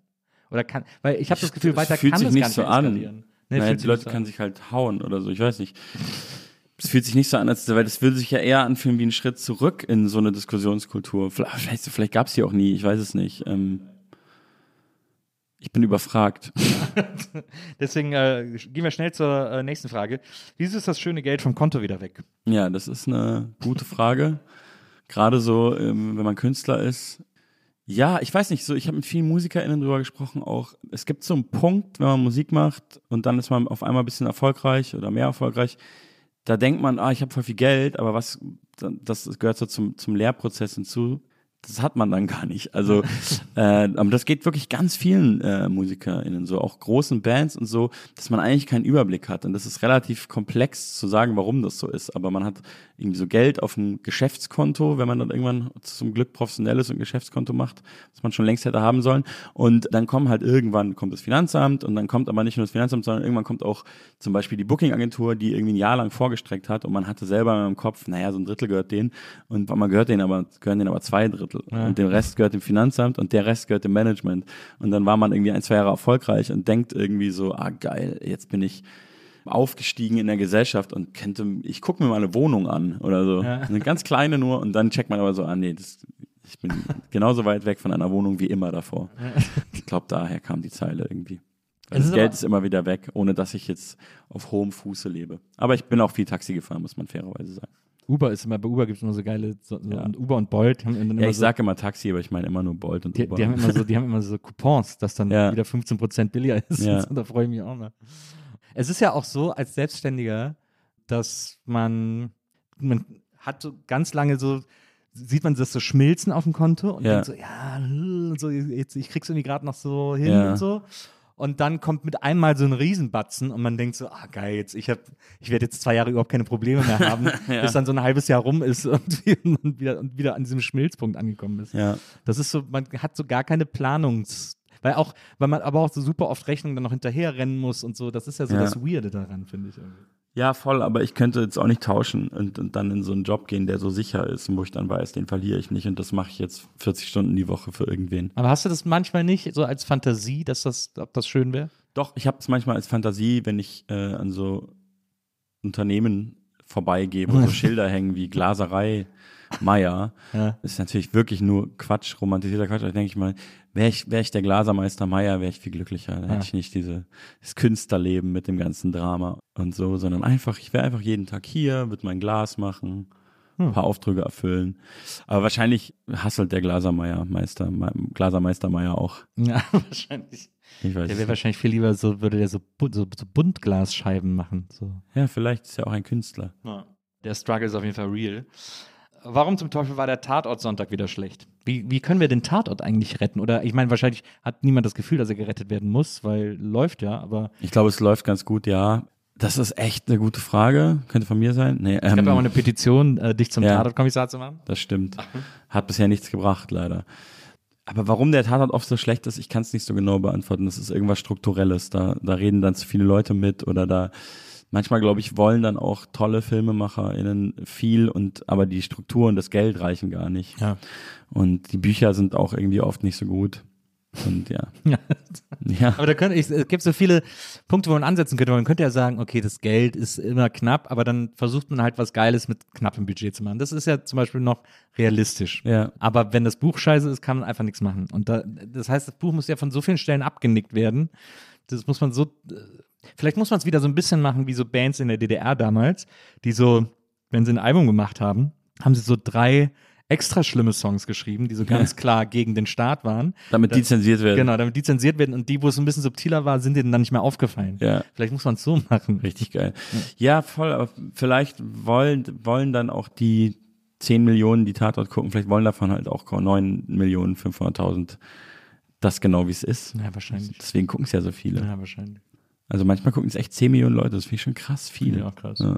Habe ich auch zuletzt habe ich nochmal so alte Quoten irgendwie von so Wetten das irgendwann in den 80ern, 90ern gesehen. oder ich habe auch zuletzt diesen Podcast mit Thomas Gottschalk und Mike Krüger gehört, wo die äh, erzählen, was die damals für Quoten hatten. Ja. Also auch, ich glaube, war noch vor Privatfernsehen oder, oder kurz nach dem Start. Die haben, die, die haben einfach Shows gemacht, die haben einfach 20 Millionen Leute geguckt. Die Ja. haben einfach 25 Millionen Leute geguckt. Völlig irre. Das ist krass, ey. Kannst du, le leckt sich heute jeder alle Finger nach. Das nach ist ja so Quoten. dann so jeder dritte Deutsche, jeder Ja, vierte total. Deutsche, ja. Crazy, ne? ja. Straßenfeger waren das auch dann damals noch. Ja. Straßen waren einfach leer, wenn irgendwas lief. Ja, finde ich auch krass. Aber ich glaube, zuletzt hat er auch so einen Münsteraner Tatort irgendwie, der ist ja so mit der beliebteste, Ja. wenn ich das richtig sehe. Hatte, glaube ich, auch irgendwie so 17 Millionen oder so. Ja, kann so gut sein. Krasse, krasse Quote. Ja. Ich gucke das dann immer mal wieder aus Interesse so und ich kann mich da auch drauf einlassen in manchen Ja, Fällen. ich irgendwie. auch. Aber im Großen und Ganzen denke ich mir so, ich kann das nicht jeden Sonntagabend gucken. Nee. Es ist halt auch, wenn man so jede Popkultur oder vor allem natürlich die aus Am- Amerika und England und so gewöhnt ist, so wie für Leute wie wir, sage ich mal, dann ist es natürlich schwierig, das dann auch, dann muss man das ja in dem Kontext betrachten. Man Ja. kann da nicht das mit Netflix vergleichen oder, oder mit irgendwelchen krassen englischen Krimis oder so. Man muss dann schon auch wissen, ich gucke jetzt Tatort, ich, das kann, muss man anders bewerten, sonst wird man ja auch, sonst bringt's nichts. Ja. Sonst wird man nur unglücklich. Ja. Ja. Ich versuche mir immer zu sagen, das ist halt das deutsche Law and Order. Ja, Dann, dann so der Vergleich zieht bei mir ungefähr. das, ja, verstehe. Nicht gut. Ähm, so, den Tatort können wir auch nicht retten. Äh, wie sucht man einen Wein aus, wenn nicht durchs Etikett? Das ist tatsächlich auch eine berechtigte Frage, die ich mir Ich auch wurde immer neulich auch schon mal auf diese Frage angesprochen und da hat man mir gesagt, es ist doch ganz einfach, durch den Preis. Teuer ist gut. Aber es stimmt ja auch nicht immer. Ich habe keine Ahnung, deswegen habe ich die Was- Zeile auch geschrieben. Welchen Ähm, Wein trinkst du am liebsten? Ich, siehst Also- du, da fängt schon an. So Ich, Farbe? weiß im Sommer, Mhm. auch gern Schorle. Mhm. Da, das outet mich ja schon als Nicht-Weinkenner. Aber da ist doch, da sagt man So. doch eigentlich, da ist Riesling. Riesling bist Ja. du immer, fährst du immer gut mit. Ja, genau. Riesling Schorle. Lecker, erfrischend, finde ich gut. Ja. Ja, Rosé mag ich auch gerne. Ja, Ich liebe Rosé, aber ich finde, bei Rosé ist es richtig kompliziert. Ja, Weil es gibt, also den gibt es ja von super süß bis super sexy, bis äh, von super süß bis, bis super trocken. Und das finde ich, das ist, also ich habe mittlerweile, ich glaube, ich habe herausgefunden, welcher gut ist. Also ich glaube, Bardolino, das ist so, wenn ich das richtig gecheckt habe, so aus der Region vom äh, Gardasee. ja. Der ist eigentlich, also ich hatte fast immer, wenn ich etwas gekauft habe, wo Bardolino auf dem Etikett stand, hat es mir geschmeckt, rosémäßig. Sehr Deswegen gut. glaube ich, dass das vielleicht ein Ich werde es ausprobieren könnte. bald. Aber ansonsten bin ich da immer, gibt es da immer eine Riesengefahr, dass es einfach viel zu süß ist. Ja, genau, das mag ich auch nicht so gerne, wenn es Ja. so krass süß ist. Ja, Das ist ein Minenfeld, finde ich. Und deswegen ist da das, also ich ja es ist eine Wissenschaft, Wein. Und ich bin zu faul, mich da rein zu Ja, ich auch. nerden. Na, ich auch. Ich finde es ich immer gut, wenn, am, wenn im Supermarkt im Regal auf dem Etikett dann steht lieblich oder so. Oder Mhm. tro- da steht das ja manchmal so Ja, trocken ja. oder lieblich. Lieblich nehme ich dann nicht. Genau, ja, da ist man dann schon so ein bisschen, aber da bin ich auch nicht immer glücklich geworden. Ja. Was ich, was sehr, sehr, sehr kompliziert. Ja, vor allem, weißt du, wenn du dann in so eine Weinlandung gehst und dich beraten lässt, ich finde das auch immer so ein bisschen, ich check das ehrlich gesagt nicht so ganz.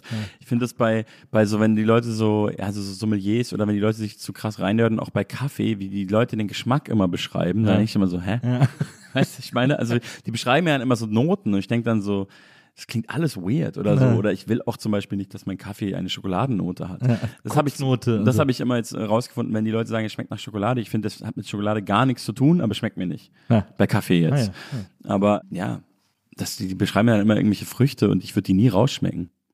Ich finde das auch immer so, gerade wenn man mit Experten spricht und in den Weinladen geht und sich beraten Gut, dass lässt du auf mich so. gezeigt hast bei Experten. Nee, also, wenn man so darüber spricht, ich finde, das, was die mir erzählen und das Wissen, das ich von denen irgendwie kriege, ist einfach nicht reproduzierbar. Also Ja, die ja. sagen, die, ich würde eigentlich gern so Läden haben, wo ich reingehe und ich sage zu denen, sagen Sie mir was, worauf ich immer achten muss, mein ganzes Leben Ja, lang, genau. damit ich da happy bin und erklären Sie es mir so einfach wie möglich. Ja, so, das, das, können die irgendwie nicht. Aber vielleicht schaffen die ja auch ihren eigenen Job ab. Ja, aber Geht auch viel um Show, glaube ich. Oder es ist halt auch so eine eigene Wissenschaft wieder, wenn man da so gar nicht drin ist, wie wenn man ein Instrument lernt oder so, weißt Mhm. du? Es gibt kein Ende, glaube ich. Auch bei dieser, bei diesem Nerdtum nicht. Also, und ich stehe quasi vor, vor dem, vor dem Berg des Wissens ganz am Anfang Ja. und äh, habe auch gar keine Lust hochzuklettern. aber es schmeckt halt gut. Also man Manchmal ja schmeckt's irgendwie- gut, ja. Man will ja irgendwie, dass es, dass es einfach immer gut schmeckt. Mehr will ich ja gar nicht. Ja. Die nächste Frage haben wir eigentlich gerade eben schon äh, beantwortet, waren sie alle immer nett aus dem Internet.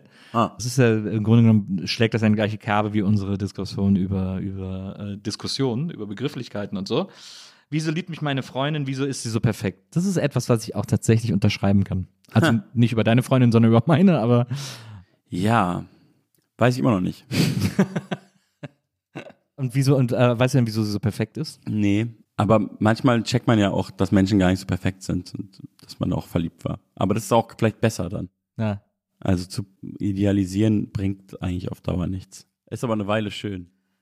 Ich, ich glaube, das ist auf jeden Fall auch wichtig, dass man das macht. Ja. Also, ich glaube, es gibt auch so einen Übergang von Idealisieren zu mh, so einer. Liebe. Ja, genau, zu Ja. Liebe eigentlich. Ja, ja, genau.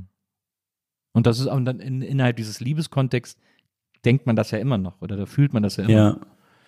Nur irgendwie dann anders oder andere Sachen, die einem dann wichtiger sind oder so. Ja, es ist sehr schwer zu beantworten. Also für mich sind ja diese Fragen auch alle, manche mehr, manche weniger, die jetzt mehr, schon auch, deswegen habe ich die aufgeschrieben, weil die nicht beantwortbar sind. Ja. Ja, Aber dafür schlagen wir uns bis jetzt ganz gut. ja finde ich auch.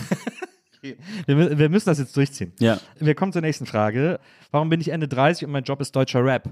Ja. Das ist natürlich auch eine äh, sehr, sehr gute Frage an dich. Ist das, du, du, dein Job ist ja deutscher Rap und Schauspiel, muss man Ja. ehrlicherweise sagen. Also hast ja äh, Gott sei Dank zwei Jobs. Ja.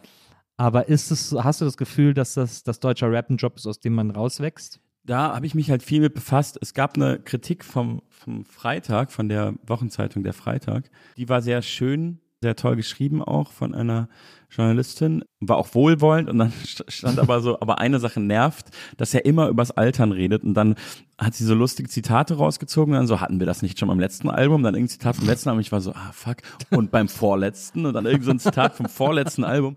Und das ist auf jeden Fall was, was mich irgendwie so umtreibt und was immer wieder in die Texte schafft. Und ich habe mir tatsächlich vorgenommen, ich darf das nicht mehr so obsessiv behandeln, dieses Thema. Ähm, auch wenn das natürlich immer ein selbst beschäftigt, kann das nicht immer wieder in Songs reinkommen. Das ist irgendwie auch übertrieben. Die Zeile finde ich natürlich aber auch selber sehr gelungen und ich finde es eigentlich völlig okay. Ich glaube, man sollte selber nicht die ganze Zeit so drauf rumreiten. Ich sehe auch viele Rapper, die äh, 40 sind und die das zum Beispiel nicht machen, sondern die Ja. dann vielleicht auch eher so ein bisschen versuchen, so jugendlicher zu wirken. Vielleicht ist es der klügere Weg oder es ist vielleicht auch egal, aber die ganze Zeit selber drauf rumreiten ist, glaube ich, ein bisschen doof, weil man, damit macht man sich auch älter, als man ist. Ja. Ja. Leidest du unterm Altern? Es geht noch bisher. Ich finde es irgendwie schon strange. Also, was mir jetzt bei der Platte aufgefallen ist, die letzte Soloplatte habe ich vor der Pandemie rausgemacht, das war Andorra. Äh, 2019, 2015 hatte ich ja so meinen Durchbruch in, in Anführungsstrichen. Seitdem lebe ich von Musik, es war mit Joe Picasso und da war ich halt schon 30 beim Durchbruch. Und dann war ich irgendwie lange so eins der neuen Dinge oder wie das halt so ist in der Musikindustrie und, und Journalismus, so der könnte das nächste große Ding sein und so. Ja. Habe ich jetzt selber auch nie so wirklich dran geglaubt, das große, große Ding zu sein, sondern ich habe schon so gedacht, ich mache so mein eigenes Ding in meiner Nische und bin da zufrieden. Aber da wird man halt viel so gehandelt, so, das ist der heiße Scheiß. Und es war auch bei Andorra, glaube ich, noch so. Und dann sind irgendwie vier Jahre vorbei, Pandemie war dazwischen und ich komme mit dem Album und ich habe irgendwie einen ganz anderen Status bekommen. Und komme die ganze Zeit so als Veteran oder Legende, werde ich so introduced. Und das finde ich Ja. auf jeden Fall super merkwürdig nach vier Jahren, wie schnell das geht. So. Ja, es ist natürlich sehr schnelllebig und gerade jetzt durch TikTok und gerade jetzt immer mehr wirst du halt, denke ich, jedes Jahr neue 18, 19, 20-jährige Stars haben, Ja. ähm, die so krass an einem vorbeiziehen und die einen teilweise kennen, teilweise nicht. Und man ist halt doppelt so alt irgendwann, aber es ist, glaube ich, ein bisschen normal auch. Man muss sich einfach dran gewöhnen, dass das alles gibt. Also viele krasse Rap-Stars in Deutschland sind so alt wie ich oder älter. Wenn du jetzt zum Beispiel in deine Konzerte blickst oder so, hast du noch eine junge Fancrowd oder sind das alles Leute in Ähm, unserem Alter? Also es durchmischt sich schon ziemlich. Ich hatte das erste Konzert nach langer Zeit, war jetzt in Hamburg, dieses eigene Open Air. Und das war halt alles relativ klein angelegt. Da gab es in Anführungsstrichen nur 500 Tickets, die waren ziemlich schnell weg. Und ich bin in Hamburg auf die Bühne und dachte so, wow, wie krass, das ist es jetzt. Das ist die letzten Jahre passiert, weil ich hatte das Gefühl, die sind alle älter als ich oder gleich alt. Da waren so viele so, ja, so Leute halt so in den 40ern auch. Ja. Und das hat mich irgendwie echt noch beschäftigt, weil die gehen ja dann auch ein bisschen anders ab. Am nächsten Tag war Berlin und es war ganz anders. Es war viel durchmischter. Und ich glaube, wenn man dann auch mehr Karten hat und einen längeren Zeitraum, ist es auch durchmischter.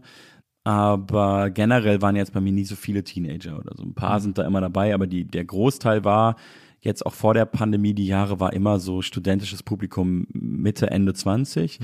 Und wenn die jetzt weiter noch kommen, obwohl die jetzt schon über 30 sind oder so, dann ähm, ist es ja eigentlich nur ein geiles Zeichen. So, wenn man dann noch auch noch so neue Mitzwanziger erreicht, ist auch gut. Ja. Aber ja, ist eigentlich, also ich bin da schon eher zufrieden mit dem Publikum. Ist auch interessant, dass ich habe das Gefühl, dass ich habe auch so in den so Mitte, Ende 30 habe ich mir extrem oder vielleicht sogar fast übertrieben viele Gedanken über das Altern gemacht. Also Ja. auch so gedacht, so, oh Mann, und jetzt ist das Kapitel 30 ist jetzt irgendwie auch rum und jetzt, ne, so, dann denke ich mir irgendwie so, und aber so ab den wirklich fast einen Tag nach meinem 40. Geburtstag war so, oh geil, jetzt, ab jetzt ist mir alles egal. Ja. Also so, dann äh, kümmert man sich da, also bei mir ging es mir so, dass ich mich da dann gar nicht mehr drum gekümmert habe und eher und mir eher so einen Spaß draus mache, jetzt so zu tun, als wäre ich alt oder so manchmal, Ja, ja. so als Gag oder so, aber dass mir das gar nichts mehr ausmacht und ich jetzt einfach nur gut. denke, ich mache jetzt, was ich will. Irgendwie Das ist eine gute Aussicht. Naja, das ist, das fand ich, das fand ich echt überraschend, aber das war wirklich, weil ich hatte gedacht, oh Gott, ich hatte so in den 30ern, wenn das jetzt so weitergeht, dann, dann wird das ja hier nochmal ein richtiger Albtraum alles irgendwie so, aber es ist dann einfach von heute auf morgen verschwunden. Sehr gut. Na. So, was haben wir als nächstes? Was ist mein Tipp, wer die Grammys und den Oscars kriegt? Das beantworte ich ja mit einem Adlib direkt danach, Will Smith. ähm, Es gibt ja auch den, es gibt ja auch diesen, äh, wie, äh, es gibt ja so ein, ach, wie heißt das nochmal? Es gibt ja so eine, so eine Auszeichnung, ähm, wenn du alle äh, drei oder nee, fünf, nee, vier, Oscar, Grammy, Tony, Golden Globe. Golden Globe und Emmy, glaube ich. Ah, Wenn du die fünf, da gibt es so ein, krass. das haben nur so ein paar geschafft, Ja. aber äh, äh, das, das, das gibt es als großes Ziel zu Ja, vor Grammy ist ja Musik. Das ist ja dann Genau. nochmal, ja, ja. Ja, genau. Und Tonys Musical, Ach so, ich dachte, Tony ist Fernsehen. nee, äh, Emmys ist Fernsehen. Ah, okay. Emmys ist Fernsehen, Tonys ist Musical, Wow. Grammys Musik, Oscars Kino und Golden Globe ja auch, äh, ja auch Kino. Aber das ist, ja, da Ja, nicht schlecht. gibt es, glaube ich, so eine Handvoll Leute, die das geschafft haben. Und da gibt es auch so eine Abkürzung, die sich aus den ganzen Anfangsbuchstaben, aber ich kriege die nicht zusammen. Aber das, äh, das gilt natürlich so recht. Ich meine, der ist jetzt, äh, Grammys waren, glaube ich, gerade, ne? Äh, Oscars sind ja auch noch erst nächstes Jahr. Das wird jetzt eh krass mit diesem, ich finde diesen Streik ja irgendwie ganz geil. Ja, das ist so ganz voll. spannend, den zu Ja, beobachten. das ist wirklich interessant. Da ist so, da fragt man sich mal, ob das jetzt wirklich diese Umwälzung geben wird, die man irgendwie so, wo man auch so selber das Gefühl hat, dass die so dringend nötig wären, äh, dass da irgendwie mal alles ein bisschen kreativer forciert wird. Ja, ich, ich bin da, ich bin da nicht so krass drin, aber ich bin da eher skeptisch auch, was das ganze Thema auch künstliche Intelligenz und so angeht. Also weiß Ja, ich nicht, ob das, ob die AutorInnen und die Schauspieler, Schauspielerinnen die Macht haben, das so aufzuhalten. Glaubst du nicht? Vielleicht für ein paar Jahre, Ja. aber Aber ich glaube, ich glaube zum Beispiel, dass so eine KI nie so gut wird, ein Buch zu schreiben. Also ich glaube für so, für so, wir hatten es gerade eben schon so Law and Order, so solche Serien, Ja. die so, die so weggesendet werden. Okay, also da, da hat man auch das Gefühl, das, da könnte man wirklich eine KI für brauchen. Das ja, ist auf so, jeden am- Fall. so, so, so, so Fließbandproduktion. Aber das sind ja trotzdem Menschen, die das machen. Ja, das die sind dann stimmt trotzdem. Ja, das stimmt arbeitslos. Ja, das stimmt. Ja, das stimmt. Ja. Meinst du, dass Deutsche auch mal so einen Writers-Streik hinkriegen oder so einen Schauspielerstreik? Bei den Writern bin ich nicht so drin. Bei Schauspielern glaube ich nicht. Glaube ich wirklich nicht, weil ich glaube, also ich finde es schon in Hollywood faszinierend, dass es irgendwie zu klappen scheint, aber ich glaube, bei, bei SchauspielerInnen ist ja das Grundproblem, wenn jemand, also es gibt zu viele und es gibt zu wenig Jobs und alle wollen es machen. Und ich kann mir vorstellen, wenn, wenn jemand sagt, ich mache das nicht, dass dann jemand anders sagt, ja, ich mache das jetzt, jetzt, dann mache ich's. Ja. Ähm, aber klar, wenn natürlich sehr viele namhafte, sehr berühmte Leute das irgendwie anführen, wie jetzt in Hollywood, dann ist es natürlich, hat es einen anderen Druck. So, weil wenn du jetzt Meryl Streep willst, wirst du nicht irgendeine No-Name-Schauspielerin stattdessen nehmen können. Das, dann gibt es nur noch zwei, ein, zwei andere Frauen. Und wenn die mitstreiken, dann kannst du den Film halt nicht machen. Ja. Ja. In Amerika sind auch die Gewerkschaften noch viel krasser, Genau. mächtiger als Die hierzulande. Schauspielgewerkschaft gibt es, glaube ich, in Deutschland, aber ich weiß nicht, ob, Ja. wie krass die ist, wie ernstzunehmend. Aber ich weiß es auch nicht. Also es kann auch sein, dass es, dass es krass ist, aber nicht, nicht, dass ich wüsste, sag ich mal. Ja, ich glaube, die ist ganz gut organisiert, aber ich glaube, wie du sagst, also wenn die jetzt streiken würden, gäbe es immer noch genug, die nicht in der Gewerkschaft organisiert sind, die sagen, ja komm, bevor ich gar keinen Job habe, mache ich das eben. Ja. Und viele haben keinen Job halt. ne? Das ist in der Tat das Problem. Jetzt kommt eine schwierige Frage, die Ja. ich am liebsten ausklammern würde. Äh, wer hatte nochmal recht beim Nahostkonflikt? Ah, Gott. Äh, Ich finde, ich, ich finde, ich finde, das ist eine Frage, in die wir Deutsche uns wirklich, unsere Meinung braucht da gar keine. Also da Ja, müssen wir uns deswegen habe ich die auch in den Song getan, weil Ja. ich eher, also die Plumpheit, die Dreistigkeit der Formulierung lustig finde in dem Kontext. Und ich nehme das ähnlich wahr wie du. Also es gibt auf jeden Fall eine deutsche Obsession mit dem Thema. Ja. Und ich würde eigentlich gerne an der Stelle nicht weiter drüber reden. ja, ich auch. Da sind wir uns auch einig. Warum heißt der Arbeitgeber Arbeitgeber, wenn er die Arbeit doch nimmt? Ja, das ist Propaganda. Arbeit ist sowieso ein krasses Thema, finde ich mittlerweile. Also Ja. so, wir erleben gerade, ich finde wirklich jetzt so in diesem, in dieser Zeit, in diesen Monaten, Wochen, in diesem Jahr vielleicht, habe ich das Gefühl, erleben wir so eine, äh, erleben wir das erstmal so eine Phase in der, jetzt zu unserer Lebenszeit, in der Arbeit endlich mal wieder ernsthaft diskutiert wird. Also ich meine, wir sind jetzt beide keine Angestellten, Ja. aber man kriegt das ja trotzdem mit, dass es so verschiedene Systeme gibt. Auch das so durch Corona hat sich, glaube ich, auch was verschoben, Ja. dadurch, dass Leute gesehen haben, ach so, alles funktioniert auch, wenn wir nicht jeden Tag im Büro sitzen. Ne, so äh, Überraschung. Ja. Und dass es jetzt eben diese Modelle mit der äh, Vier-Tage-Woche gibt, macht ja zum Beispiel auch hier, also Maria, Poolartist, die Firma, die diesen Podcast produziert, die haben jetzt auch eine Vier-Tage-Woche und bis jetzt ist da noch nichts nennenswert eingebrochen Ja. ähm, oder, oder die Firma steht vorm Ruin oder so. Im Gegenteil, das funktioniert irgendwie ganz gut. Und dass solche Modelle und Prinzipien diskutiert werden und ernsthaft auch ausprobiert werden und so, das ist ja schon eine Zeitenwende, eine Neuerung. Und ich finde, man merkt es auch daran, dass dann so Leute wie so Lindner und so dann in Interviews sagen, ja, also mit einer Vier-Tage-Woche kommen wir hier nicht weiter. Wir müssen schon alle arbeiten, um Ja. Wohlstand zu haben. Ja. Und, so. und ich glaube, die Leute checken mittlerweile, dass das halt nicht stimmt. Ja, ich finde es auch super spannend. Kann dem, glaube ich, nichts hinzufügen. Ich Ja. glaube auch, dass es genauso ist. Und ich, es gibt halt da, wie bei so vielen Themen, so einen Generationskonflikt auch. Ja. Und ich verstehe auch so ein bisschen emotional zumindest irgendwelche älteren Leute, die so denken, ich habe jeden, ich habe mein Leben lang fünf, sechs Tage die Woche gearbeitet. Das ist ja auch irgendwie ungerecht. Ja, absolut. Aber es ist halt doof gelaufen, dass die früher geboren Ja. wurden. Dafür haben die Kids von heute andere Probleme, glaube ich, dann auch in Ja. ein paar Jahren. Ja. Aber das, da ist, glaube ich, auch, da, da, da gab es ja auch zuletzt dieses Interview mit de Maizière, der auch gesagt hat, was soll denn das irgendwie, die Leute wollen eine Vier-Tage-Woche bestellen, bei Lieferando ihren Champagner nach Hause, das muss auch einer, da muss auch einer am Fahrrad so einen Scheißjob machen und so, Ja. bla bla. Und ich finde das interessant, weil genau das Gefühl habe ich nämlich auch, dass viele ältere Leute sagen, das geht nicht, weil sie halt das machen mussten Ja, ja, klar. und nicht auf die Idee gekommen sind, es nicht zu machen. Ich glaube, da liegt eine ganz simple Psychologie drunter bei sowas ganz oft. Generell halt, ne, so die Boomer, die sich immer wieder aufregen bei so modernen Themen oder bei Themen aus der sogenannten Woke-Bubble raus. Das ist ja, glaube ich, ganz viel sind es ja Leute, die so ihre eigene Biografie so in Frage gestellt sehen. Haben die jetzt immer alles falsch gemacht? Ja. So, Gott, da, da gehe ich schon fast ins Ostdeutsche, wenn ich sowas mache, aus Versehen. Ähm, wir haben jetzt immer, nein, Quatsch, äh, das ist natürlich Polemik. Und ja, das ist natürlich auch vielleicht nicht so einfach für so ein Individuum dann, das zu, das zu an, anzuerkennen. Und darum soll es, finde ich, auch nicht gehen. Aber darum geht es halt auch viel in der Diskussion, auch viel wieder im Internet drüber, so dass man denen dann auch konkret vorwirft, ja, ihr habt immer alles falsch gemacht. Und ein bisschen stimmt es halt auch. Na. Aber ähm, es bringt auch nicht so viel, glaube ich. Wir sind ja quasi die Nächsten nach den Boomern. Also ich Ja. meine, wenn die Boomer weg sind, dann sind wir die Trottelgeneration. Ja.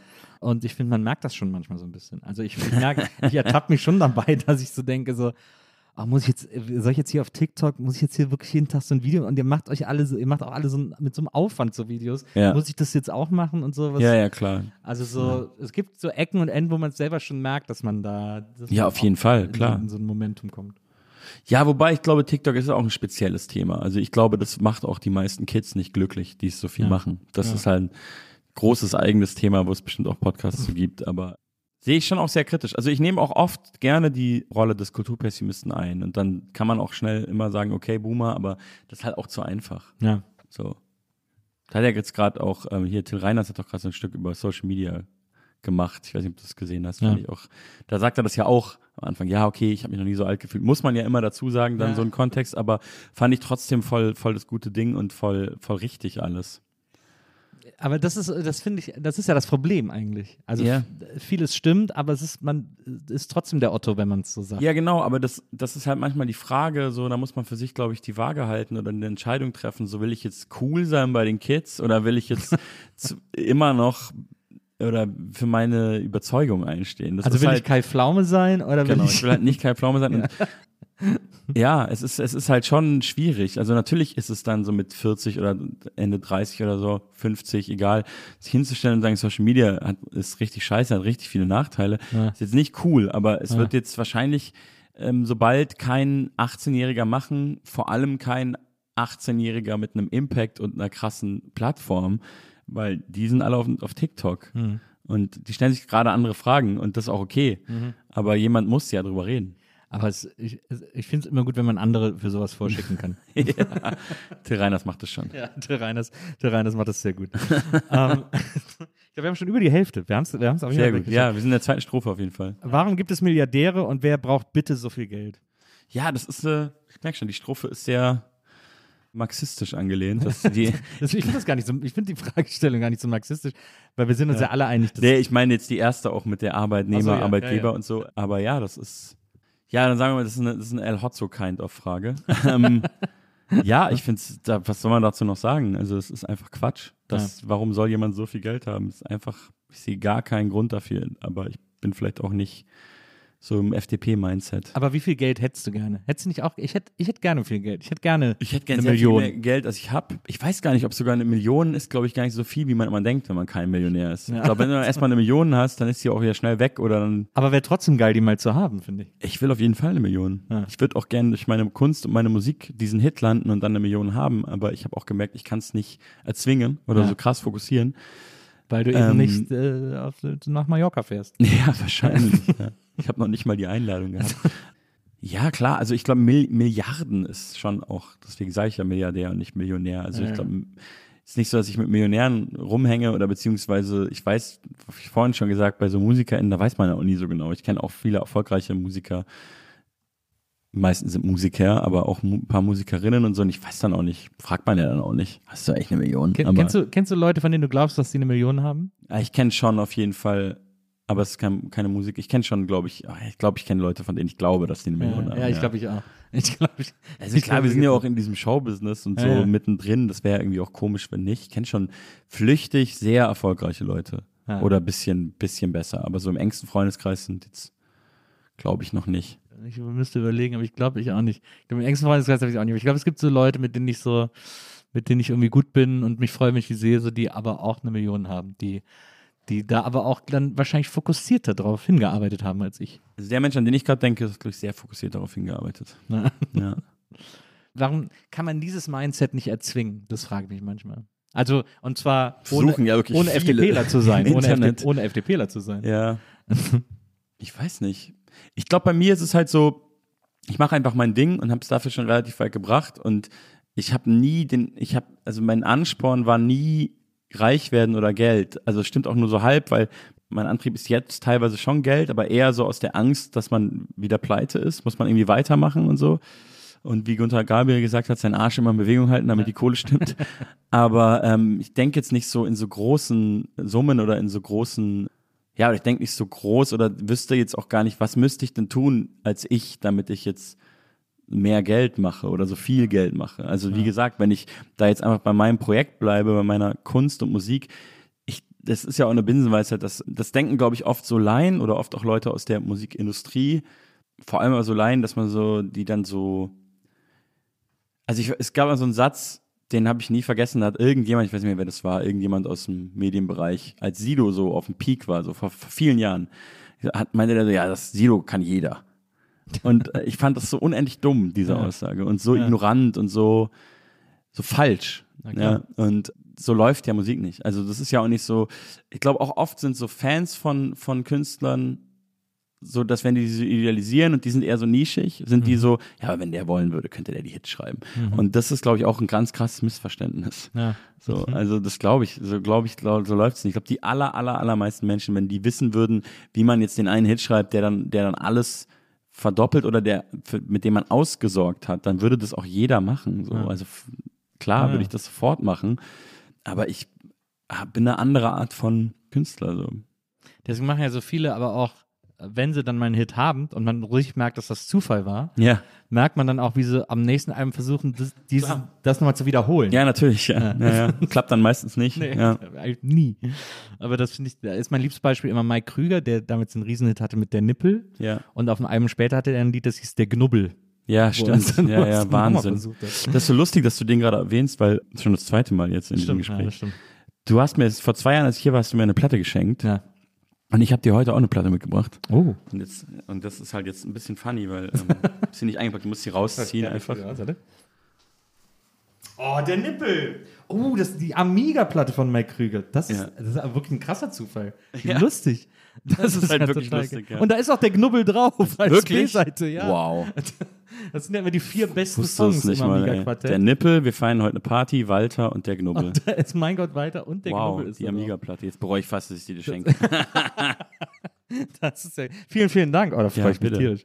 Und Er, er schnippt sogar hier auf dem Cover. Ja, ich bin gerade sehr besessen von Mike Krüger und Thomas Ja, Gottschalk. aber ist ja perfekt. weil ja. sie eben grad, die haben gerade diesen Podcast gemacht, die Ja. Supernasen, der so das großer Lieblingspodcast war. okay. Sehr hörenswert. Vielen, vielen Dank. Ich freue mich mega. Voll geil. Ja, bitteschön. Du kriegst einen Ehrenplatz in meiner Plattensammlung.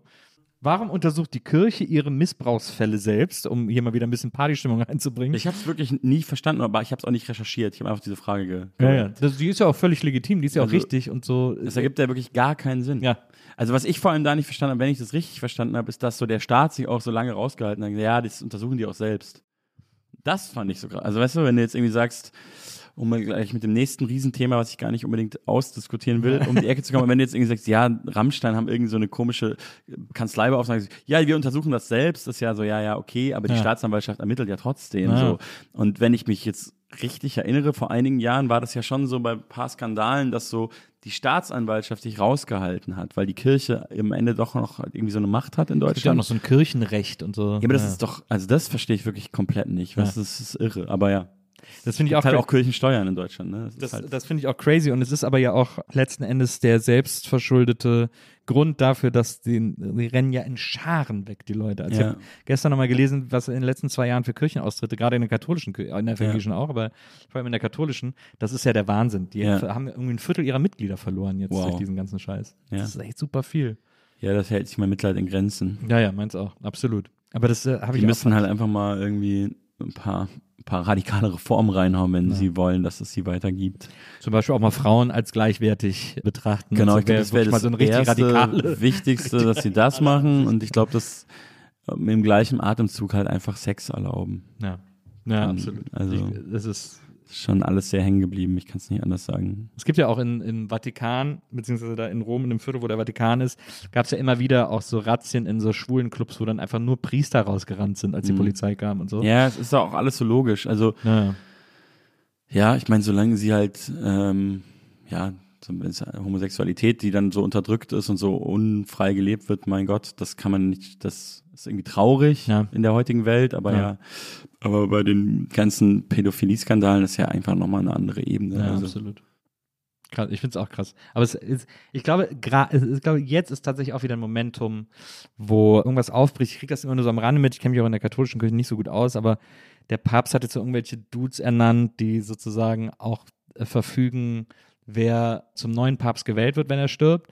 Und die haben wohl so besondere Rechte auch in der Kirche. Und da ist es wohl so, also wenn ich die Katholiken, die drei Katholiken, die mir auf, auf Twitter in die Timeline gespielt wurden, richtig verstanden habe, sehr progressive Leute äh, für ausgesucht hat und so. Aber ich meine, ich weiß nicht, was es bedeutet, aber anscheinend gibt es da, äh, gibt's da auch die Erkenntnis. Aber in Deutschland zum Beispiel, also Wölki, äh, der Kardinal in Köln, der hält ja alles auf, was es da an Aufklärung nötig wäre. Das ist ein absoluter Albtraum. Aber das, ich finde halt so krass, dass es möglich ist. Ja.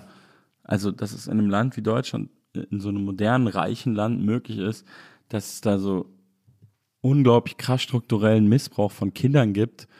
Und dann ist es, kann das irgend so ein, irgend so ein verkleideter Bischofmann aufhalten. Ja. Also es ist ja, es ist ja wie eine South Park-Folge eigentlich. Also eigentlich, ich würde mir da wünschen, dass halt so, dass da so eine krasse Staatsgewalt gäbe in dem Falle, die das einfach nicht respektiert, sondern einfach radikal aufklärt, so eine Soko bildet mit ganz viel Geld und das halt aufklärt. Und dann kommt der, kommen die Leute halt in den Knast, die in den Knast müssen oder was weiß ich so. Aber dass Ja. dann irgend so ein Wölki da steht und irgendeine Macht hat, das aufzuhalten, das, ich will das auch gar nicht verstehen, das ist einfach falsch. Ja. Dass sie, vor allem, dass deren Strafe, wenn sie das dann erfahren von jemandem in, aus den eigenen Reihen, deren Strafe ist, der wird dann versetzt. Ja, das ist auch so. Das ist ja keine Strafe, das ist einfach das jetzt, Vertuschung. er macht das halt jetzt Das ist woanders. einfach Vertuschung, ja. Das ist echt so krass. Das ist eigentlich das, ist das Gegenteil von der Strafe, sondern es ist den Retten. Genau, ja, Ja. genau. Das ist, das ist crazy.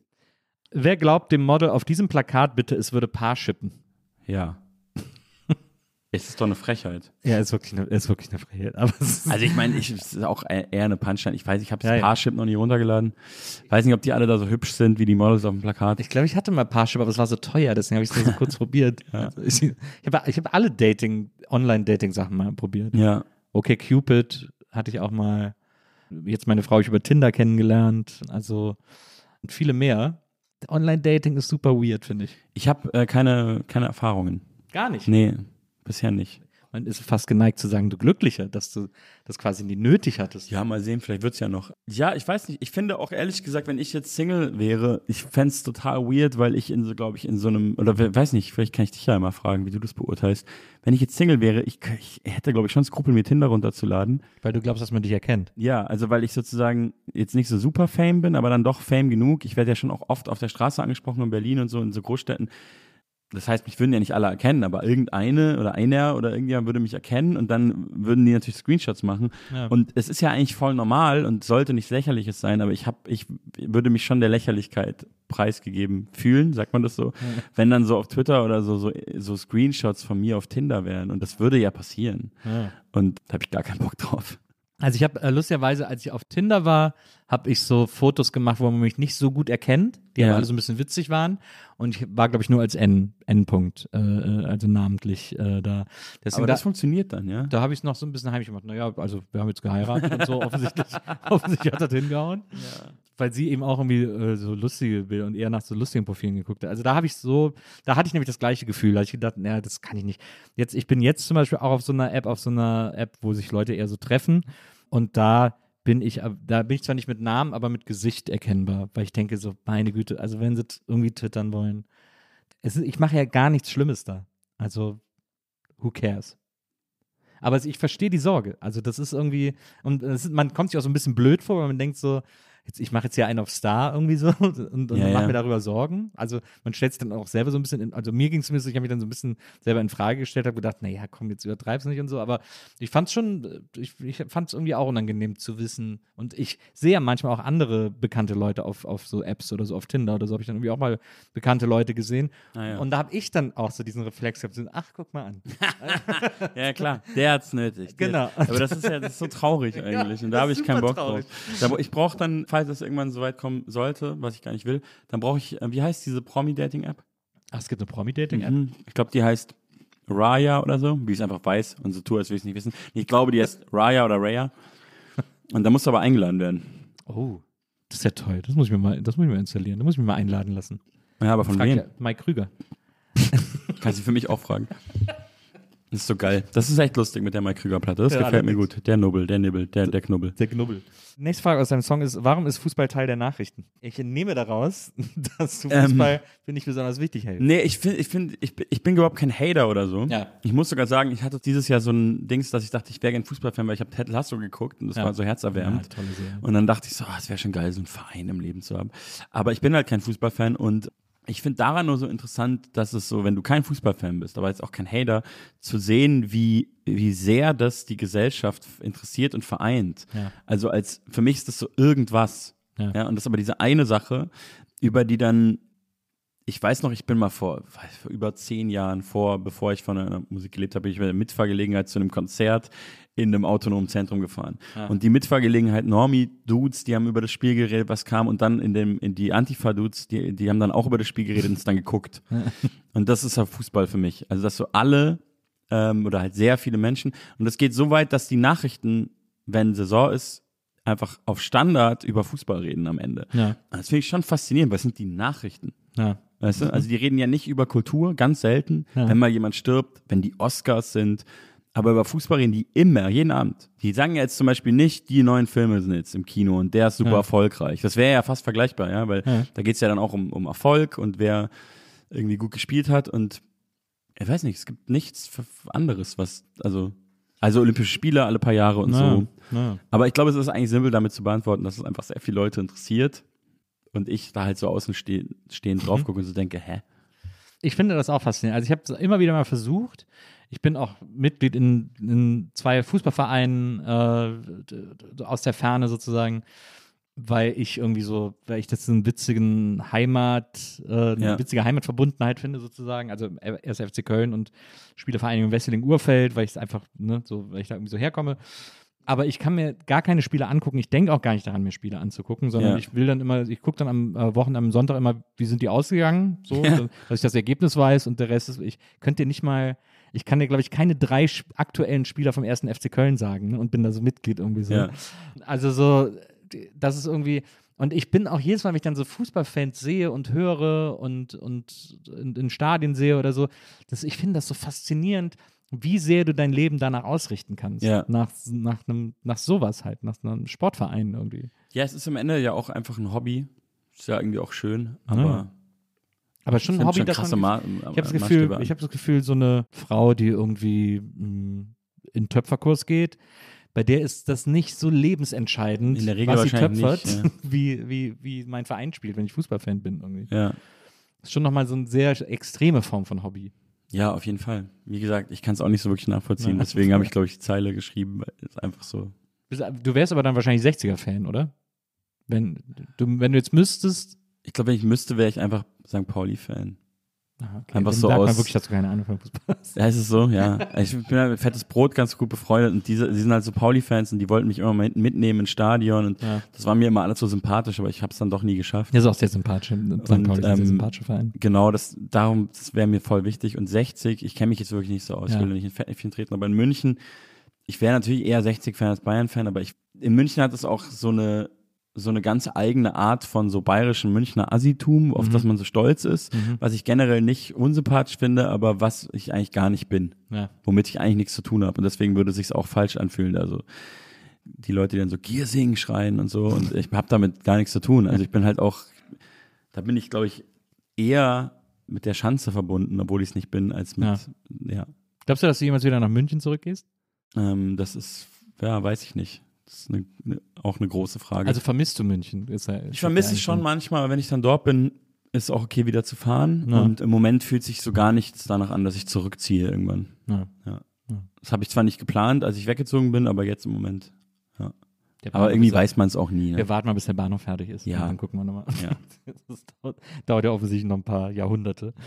Wieso dürfen die so wenig für die Streams bezahlen und ich muss Miete zahlen? Es ist eigentlich, ich will jetzt, ich wollte gerade einen sehr unkorrekten Vergleich machen und das mit den, aber es ist, nee, es ist halt schon, ich finde es schon auch wieder faszinierend, weil es, gab ja jetzt auch viele Dokus zu dem Thema in letzter Zeit, so dieses Dirty Little Secrets und so Ja. und irgendwie reden jetzt, gut, fand ich auch sehr gut, kann ich allen nur empfehlen, sollte man unbedingt gucken, wenn man sich dafür interessiert, für Musik und wie das läuft. Also irgendwie ist es schon auch so ein Ding, eigentlich wissen alle, es ist, da läuft was schief und es ist krass ungerecht. Mhm. Aber es ist dann halt, es läuft einfach so. Es ist irgendwie offensichtlich nicht illegal, also läuft es so. Ja. Und deswegen weiß ich es eigentlich immer noch nicht so genau, warum das einfach so gemacht wird und es so geht. Aber im Endeffekt hat die Musikindustrie immer Wege gefunden, wie sie unmoralisch sein kann, aber halt nicht unbedingt illegal. Also wie sie halt, ja, um es mal ganz platt zu sagen, die KünstlerInnen irgendwie auf irgendeine Art abzocken kann. Aber man kann es auch nicht so pauschal sagen, weil natürlich werden auch viele Leute gefördert so und viele machen auch Minus so, gerade in dieser Major-Label-Welt. Ja. Aber im Endeffekt, das ist das Geschäftsmodell muss natürlich das Major-Label immer der Gewinner bleiben. Die drei Major-Labels, die es gibt. Und das, wie man jetzt weiß, sind sie auch in diesem System. Und Ja. auch schon von langer Hand geplant und irgendwelche Verträge, die geheim sind. Und ich frage mich da immer so ganz naiv, also so einer Kinderlogik, wieso dürfen die denn geheim sein? Also das, ich Mhm. bin doch da involviert, ich habe doch da was zu tun, so, es betrifft mich doch. Ja. Aber da, das hat mit Gerechtigkeit jetzt nicht so viel zu tun einfach. Ja. Es ist natürlich auch, ich glaube, gerade MusikerInnen sind ein Feld der Kreativität, die ähm, am wenigsten organisiert sind untereinander Ja. und deswegen am easiesten gegeneinander ausspielbar sind. Ja. Und das ist natürlich etwas, was quasi dann eine Management-Ebene höher sich immer sehr, sehr gut zunutze machen kann. Ja. Ja, so traurig es ist. Aber ich sehe auch nicht, dass da in nächster Zeit das jemand ändern würde. Nee, das sehe ich auch nicht wirklich. Man muss einfach irgendwie gucken, wie, wie, wie man das macht mit Musik. Und deswegen finde ich das auch, ähm, kann ich das auch nicht so idealisieren, wie die Kids das jetzt mit TikTok und so machen, weil das ja eigentlich nur bedeutet, du bist als Musiker heutzutage, bist du halt nicht nur Musiker oder Musikerin, sondern du musst irgendwie die ganze Zeit alles machen, super Ja. präsent sein und ähm, die ganze Zeit sichtbar und Content Creator sein und immer deine Fresse reinhalten und gut drauf sein und Ja. äh, ich sehe das, ich sehe das als relativ große Gefahr für, Ja, ja. für die Gesundheit von Menschen. Es gibt ja auch dieses Zeitung, als das dann so lustig ist, Leute das hinterfragt haben, wieso können MusikerInnen eigentlich nicht mehr von ihrer Musik leben und so. Da gab's, es ist jetzt mittlerweile Gott sei Dank ein bisschen zurückgefahren, aber ich kann mich erinnern, so in der Anfangszeit, als Leute das dann so angefangen haben zu hinterfragen, äh, gab es so ganz oft das Argument, na, könnt doch Merch verkaufen. Mhm. Und das ist immer so, okay, weil jetzt jeder Musiker auf der ganzen Welt irgendwie vom T-Shirt-Verkauf leben kann. Es ist einfach, ja, allein das Argument ist ja eine Frechheit, weil Ja. Merch ist ja nicht Musik machen. Also man Ja. Redet ja davon, warum können MusikerInnen nicht davon leben, Musik zu machen. Na, eben. Dann ist die Antwort halt, verkauft doch Gimmicks. Und Merch ist halt auch einfach ganz oft irgendwas Nee. Warum können nicht alle Menschen alle Häuser besitzen? besetzen. Besetzen, also Entschuldigung, genau, besetzen. Ja, das kommt dann nach der, warum darf, dürfen die so wenig viel Streams bezahlen? Ich muss so viel Miete zahlen. Warum können wir nicht einfach alle Häuser besetzen? Ja. Wenn man die Fragen so rausnimmt, sind die natürlich auch teilweise für sich einzeln ganz schön naiv. Ich, aber ich finde das, ich finde das sehr gut, weil die, also die sind auch, finde ich, auch innerhalb des Songs äh, naiv Ja. auf eine Art, aber auf eine wichtige Art, weil viel zu oft vergessen wird, die Fragen so klar zu stellen. Ja. Dann wird alles verklausuliert und irgendwie Ja, wenn man sich ja auch engagiert oder gewöhnt an die Zustände, in denen man lebt. muss man ne? ja auch. Ja, ja, klar, muss man auch. Ja, Bis zu einem gewissen Punkt, Ja. aber ich finde es trotzdem immer wieder gut, die mal wieder zu stellen. ja. ja. Ja, also wenn wir jetzt über sowas, also klar, es, ich finde es nicht richtig, dass der ganze Wohnraum äh, einzelnen Personen oder noch schlimmer irgendwelchen unsympathischen, relativ großen Konzernen gehört und Ja. wir immer mehr in den Großstädten oder überall irgendwie so richtig hasseln müssen dafür, dass wir wohnen können. Oder ein, ansatzweise so wohnen können, wie wir wollen. Das ist einfach für mich moralisch falsch. Also, das kann man einfach so dastehen lassen. Also, sieht natürlich Christian Lindner anders, aber ich finde nicht, dass irgendjemand ganz viele Häuser besitzen sollte, wie jetzt zum Beispiel Rammstein, also wieder beim, das hört man ja immer so, dass denen so halb Ostberlin gehört, Ah. so, und ganze Blöcke, Wohnblöcke. Brad Pitt auch. Ja, ganz vielen Leuten halt so, die sehr, sehr viel Geld haben. Und ja, und andere Leute müssen halt, müssen ihren Arsch immer in Bewegung halten, damit die Kohle stimmt, damit sie Miete zahlen können. Das finde ich per se aus so einer ganz äh, naiven Weltsicht, oder ich, man muss es einfach gar nicht, man muss es auch nicht so naiv nennen unbedingt, fühlt sich für mich falsch an. Das ist kein Ja. guter Zustand. Das ist einfach, da ist die Menschheit schon vor vielen Jahren falsch abgebogen. Ich finde auch so dieses, äh, gerade in Berlin ist ja Wohnraum mittlerweile ein hart umkämpftes Gut und ich finde Ja. das crazy, wie viele Gebäude leer stehen und weil Ja. das für die Besitzer sich lohnt, die leer stehen und vergammeln zu lassen, Ja. als die bewohnen zu lassen, äh, um die dann irgendwann abreißen, dann doch abreißen zu dürfen, um diesen, um quasi das, das Grundstück zu verkaufen, Ja. so die dann wertvoller als ein, als ein marodes Haus. Das finde ich verrückt und das super oft finde ich, wenn man mal so mit offenen Augen durch die Straßen geht, auch so Gewerberaum gibt, also Büroflächen und so, die leer stehen, Ja. einfach auch Ewigkeiten, weil man nicht genug Nachmieter findet, was einfach auch Wohnraum, Wohnraum sein könnte. Äh, Und trotzdem, also all das ja auch toleriert wird, damit die Politik sagen kann, ja, wir müssen neu bauen, neu bauen, neu bauen. Und dann irgendwie einfach so angefangen wird, so die Filetstücke Tempelhofer Feld oder sowas vollbauen zu wollen, damit sie irgendwie, damit ihre Spezies, die bauen wollen, irgendwie happy sind. Das ist doch ein crazy System alles. Ja, es, es wird halt, also all diese Entscheidungen oder auch Gesetze oder so, das wird halt, das ist vielleicht auch eine, eine Binsenweisheit, aber man redet, glaube ich, nicht so oft über das Grundlegende. Also das ganz grundlegend ist ja so, dass all diese Entscheidungen werden halt nicht für die Menschen getroffen. Ja. So, es geht nicht um die Menschen so. Es geht nicht darum, dass Leute Wohnraum bekommen sollen, sondern dahinter steht immer was anderes. Also halt Profit von irgendwelchen Konzernen oder von Einzelpersonen. Weiß jetzt auch nicht, weil ich bin kein Realpolitiker, wollte ich auch nie werden. Wie einfach das wäre, das irgendwie zu ändern oder zu umgehen, wahrscheinlich nicht so einfach. Mhm. Generell finde ich, leben wir nicht in, in einer Gesellschaft, in der für die Menschen viel entschieden wird. Und das war zum Beispiel auch in der Corona-Zeit etwas, was dann wiederum diese ganzen Leugner und Kritiker und so immer so als Argument auch teilweise, ja, warum geht es denn auf einmal um die Menschen? Es geht nie um die Menschen. Mhm. Und da habe ich so gedacht, naja, in dieser dann auch wieder naiven Argumentation und Weltsicht habe ich das Argument aber irgendwie verstanden, dass dann Leute so sagen, da muss was anderes dahinter stehen, weil Ja. es die, wir waren denen doch immer scheißegal. Und das, da kann man sich auch immer so voll leicht drüber lustig machen. Aber das Gefühl von eigentlich ist ja der normale Mensch und der einfache Mensch und Leute mit nicht so viel Geld ist ja sozusagen dem System oder denen da oben oder so scheißegal, ähm, woher das Gefühl kommt, das muss man eigentlich schon nachvollziehen können. Ja. Und sich da immer drüber lustig zu machen, ist halt auch irgendwie zu einfach. Ja. Kommen wir mal wieder zu persönlicheren Themen, weg vom großen Kapitalismusrad, das wir hier die ganze Zeit drehen. Ja, ich tu mir schw- ich, ja. Ja, ne, Schwieriges Thema. Völlig richtig. Warum schaffen es Erwachsene nicht mal Freunde zu treffen? Das ist crazy, ne? Wie sehr man, ich meine, es gibt ja diesen Trend zum Cocooning, dass man sich irgendwie zu Hause so einrichtet, dass man nicht mehr rausgehen will. Aber es ist wirklich Auch so. Corona, oder?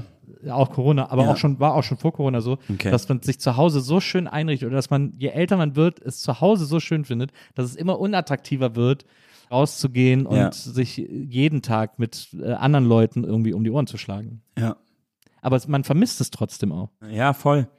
Also, ich glaube, viel ist auch das Erwachsene, wenn man das jetzt so, ne, Erwachsene und Kinder und Jugendliche, wenn man das so gegeneinander stellt, wie ich in der Zeile, zumindest so in meiner Wahrnehmung, in meiner Bubble oder so, ist es ja auch viel so, hat, muss alles auch irgendwie Nutzen haben. Und dann, wenn man dann wirklich Freizeit verbringt, dann schon auch mit Leuten, die man schon lange kennt oder die halt einem die ganz wichtigen, lieben Menschen im Leben. Ja. Aber zum Beispiel, also wir zwei zum Beispiel, wir haben uns ja vor zwei Jahren sehr gut verstanden und du Ja. hast mich hier abgefüllt. Und ähm, Du wolltest ja, du wolltest Grimoire. es war lustig, es war sehr lustig. Aber ich hatte dann auch so, ich weiß gar nicht, ob wir dann gesagt, ja, wir treffen uns mal. Ah, ja. Wir haben uns aber nie getroffen. Wir treffen uns jetzt das erste Mal wieder und wir schließen da auch dran an und so. Aber ganz oft habe Und ich wir werden das auch Gefühl, nachher sagen, dass wir uns auf jeden Ja. Fall mal treffen müssen, um einen zu trinken. ja, genau. Ich habe ganz oft das Gefühl, dass so Leute sich nur zweckgebunden treffen können. Ja. So, und das ist auch jetzt gar nicht so schlimm, oder so, aber es ist eine, eine Frage, die es in den Song geschafft hat. Also wieso, wieso konnte man das eigentlich früher so einfach so abhängen? Wie in Stranger Things. Aber das ist, eine- das ist glaube ich, wirklich eine Altersfrage, weil man, Ja, ja, klar. je älter man Aber- wird, umso weniger hat, braucht man das. Ja, kann sein. Ich weiß nicht, ob, ob, ob ich es vielleicht mehr brauchen würde. Na, ja, man kann das ja dann auch gar nicht mehr. Ich kann mich jetzt nicht in den Skatepark setzen und nichts machen.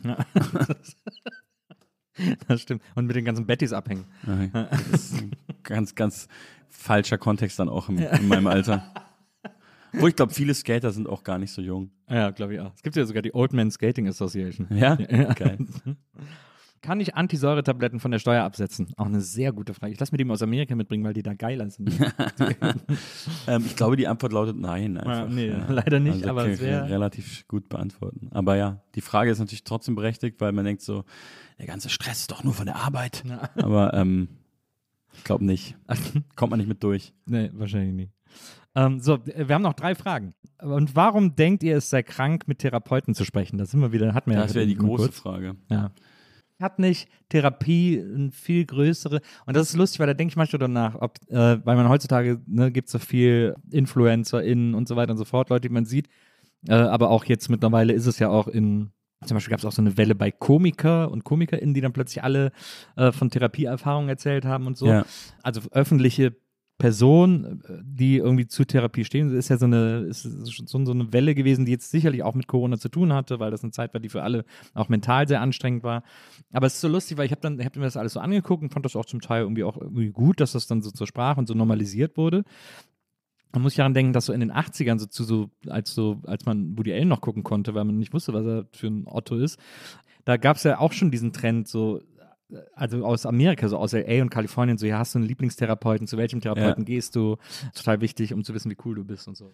Also ich weiß nicht, wie es in den USA ist. Ich habe das Gefühl, dort ist es viel mehr normalisiert und ich, es ist hier auch sehr normalisiert. Also das meinte ich ja vorhin schon. Es ist teilweise für mich in der Bubble so normalisiert, dass ich, wenn ich, das ist jetzt sehr subjektiv, aber wenn ich MusikerInnen auf der Bühne sehe und dann macht jemand so eine Therapieansage und alle applaudieren so krass. Ich habe hab das jetzt ein paar Mal erlebt und ich hatte Cringe-Gefühle, Ja. muss ich ehrlich sagen, weil ich so dachte, Ah ja, also das, was ich vorhin auch schon meinte mit dem, dass es so wie so ein Religionsersatz schon fast ko- daherkommt, mit so einer Missionier, Missionarsauftrag.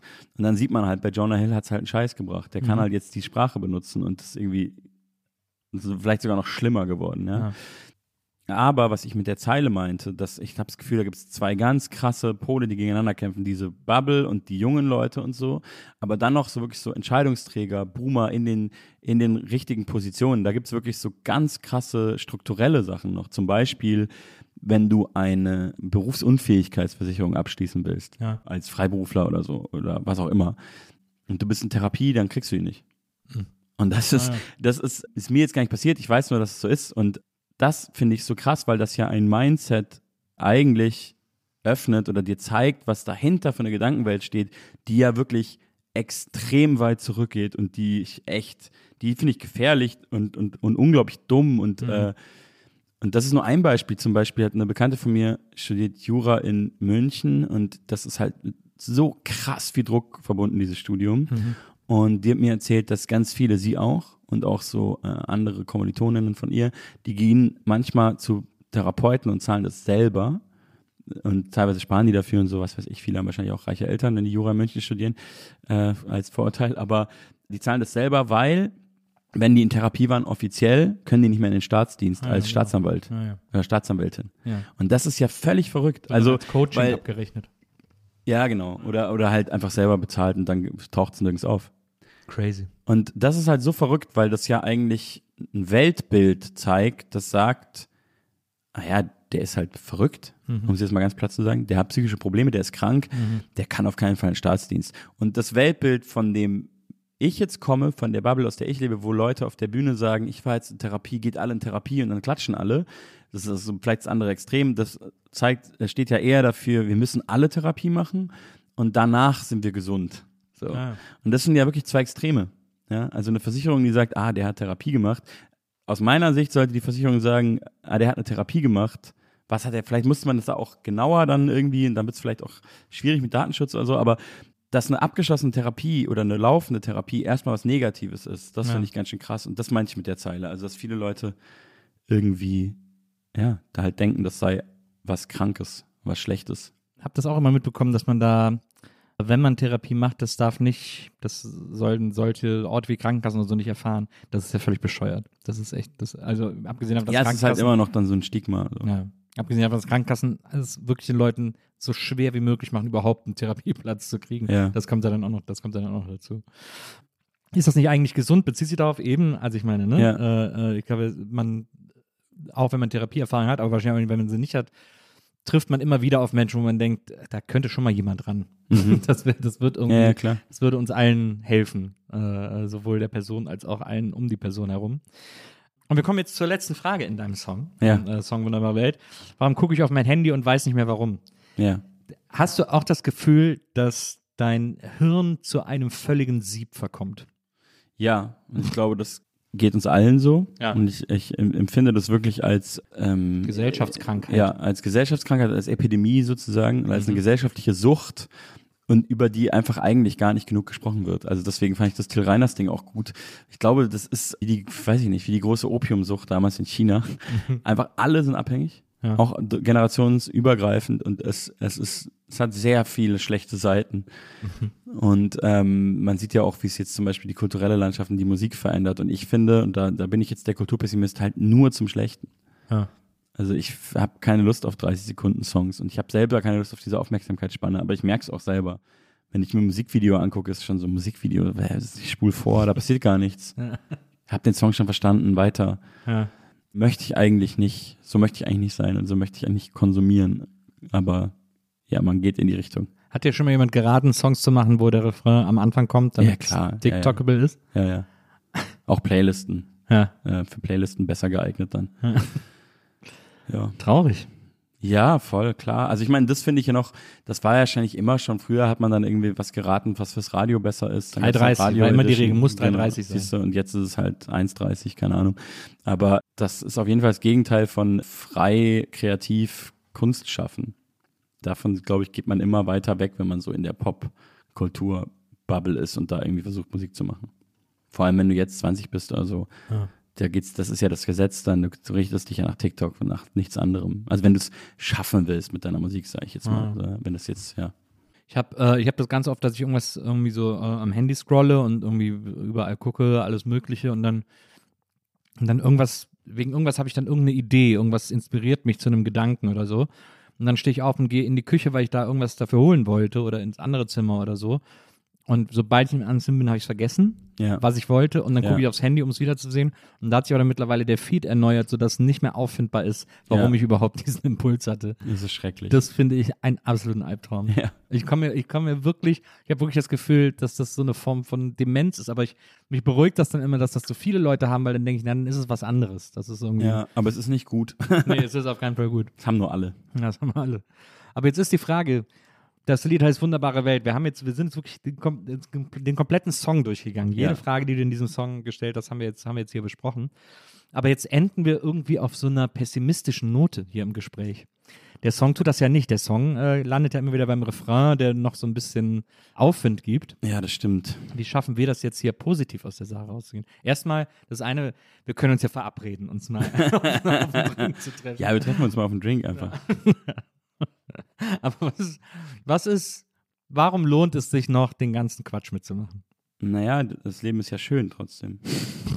Also ich meine, was ist denn die Alternative? Ja, eben. Also ich glaube, das ist jetzt auch, da geht es jetzt auch in diese Achtsamkeitsrichtung, aber ich glaube, man muss einfach, versuche ich zumindest, fällt mir sehr schwer, ich schaffe es eigentlich nicht, äh, halt mehr, mehr im Moment zu sein und die, die Momente zu genießen und Ja. nicht immer nur das große Ganze zu sehen.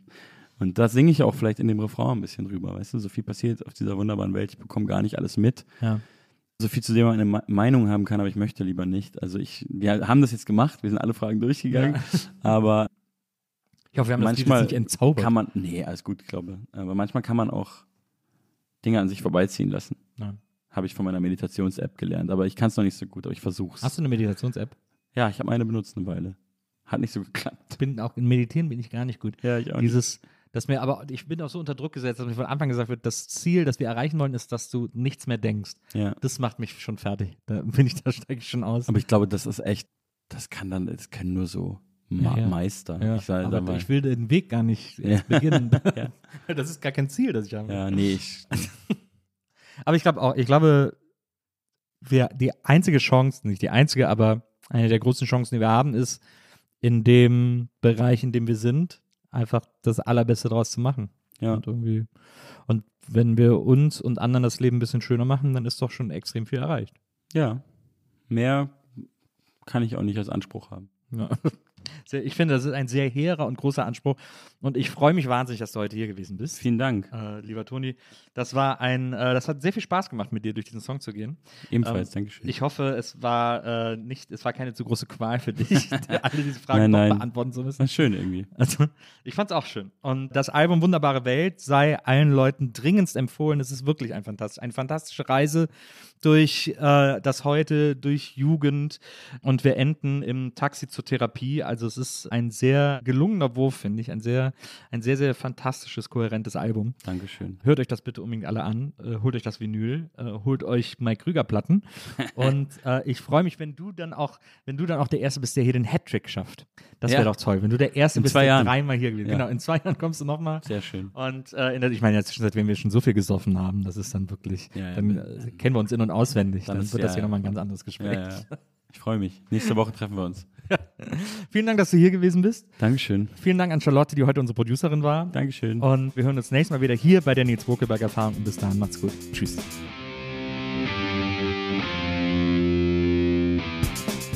Die Nils Bokelberg Erfahrung. Von und mit Nils Bokelberg. Eine Produktion von Pool Artists. Team Wenzel Burmeier, Lisa Hertwig, Maria Lorenz Bokelberg, Frieda Morische und natürlich Nils it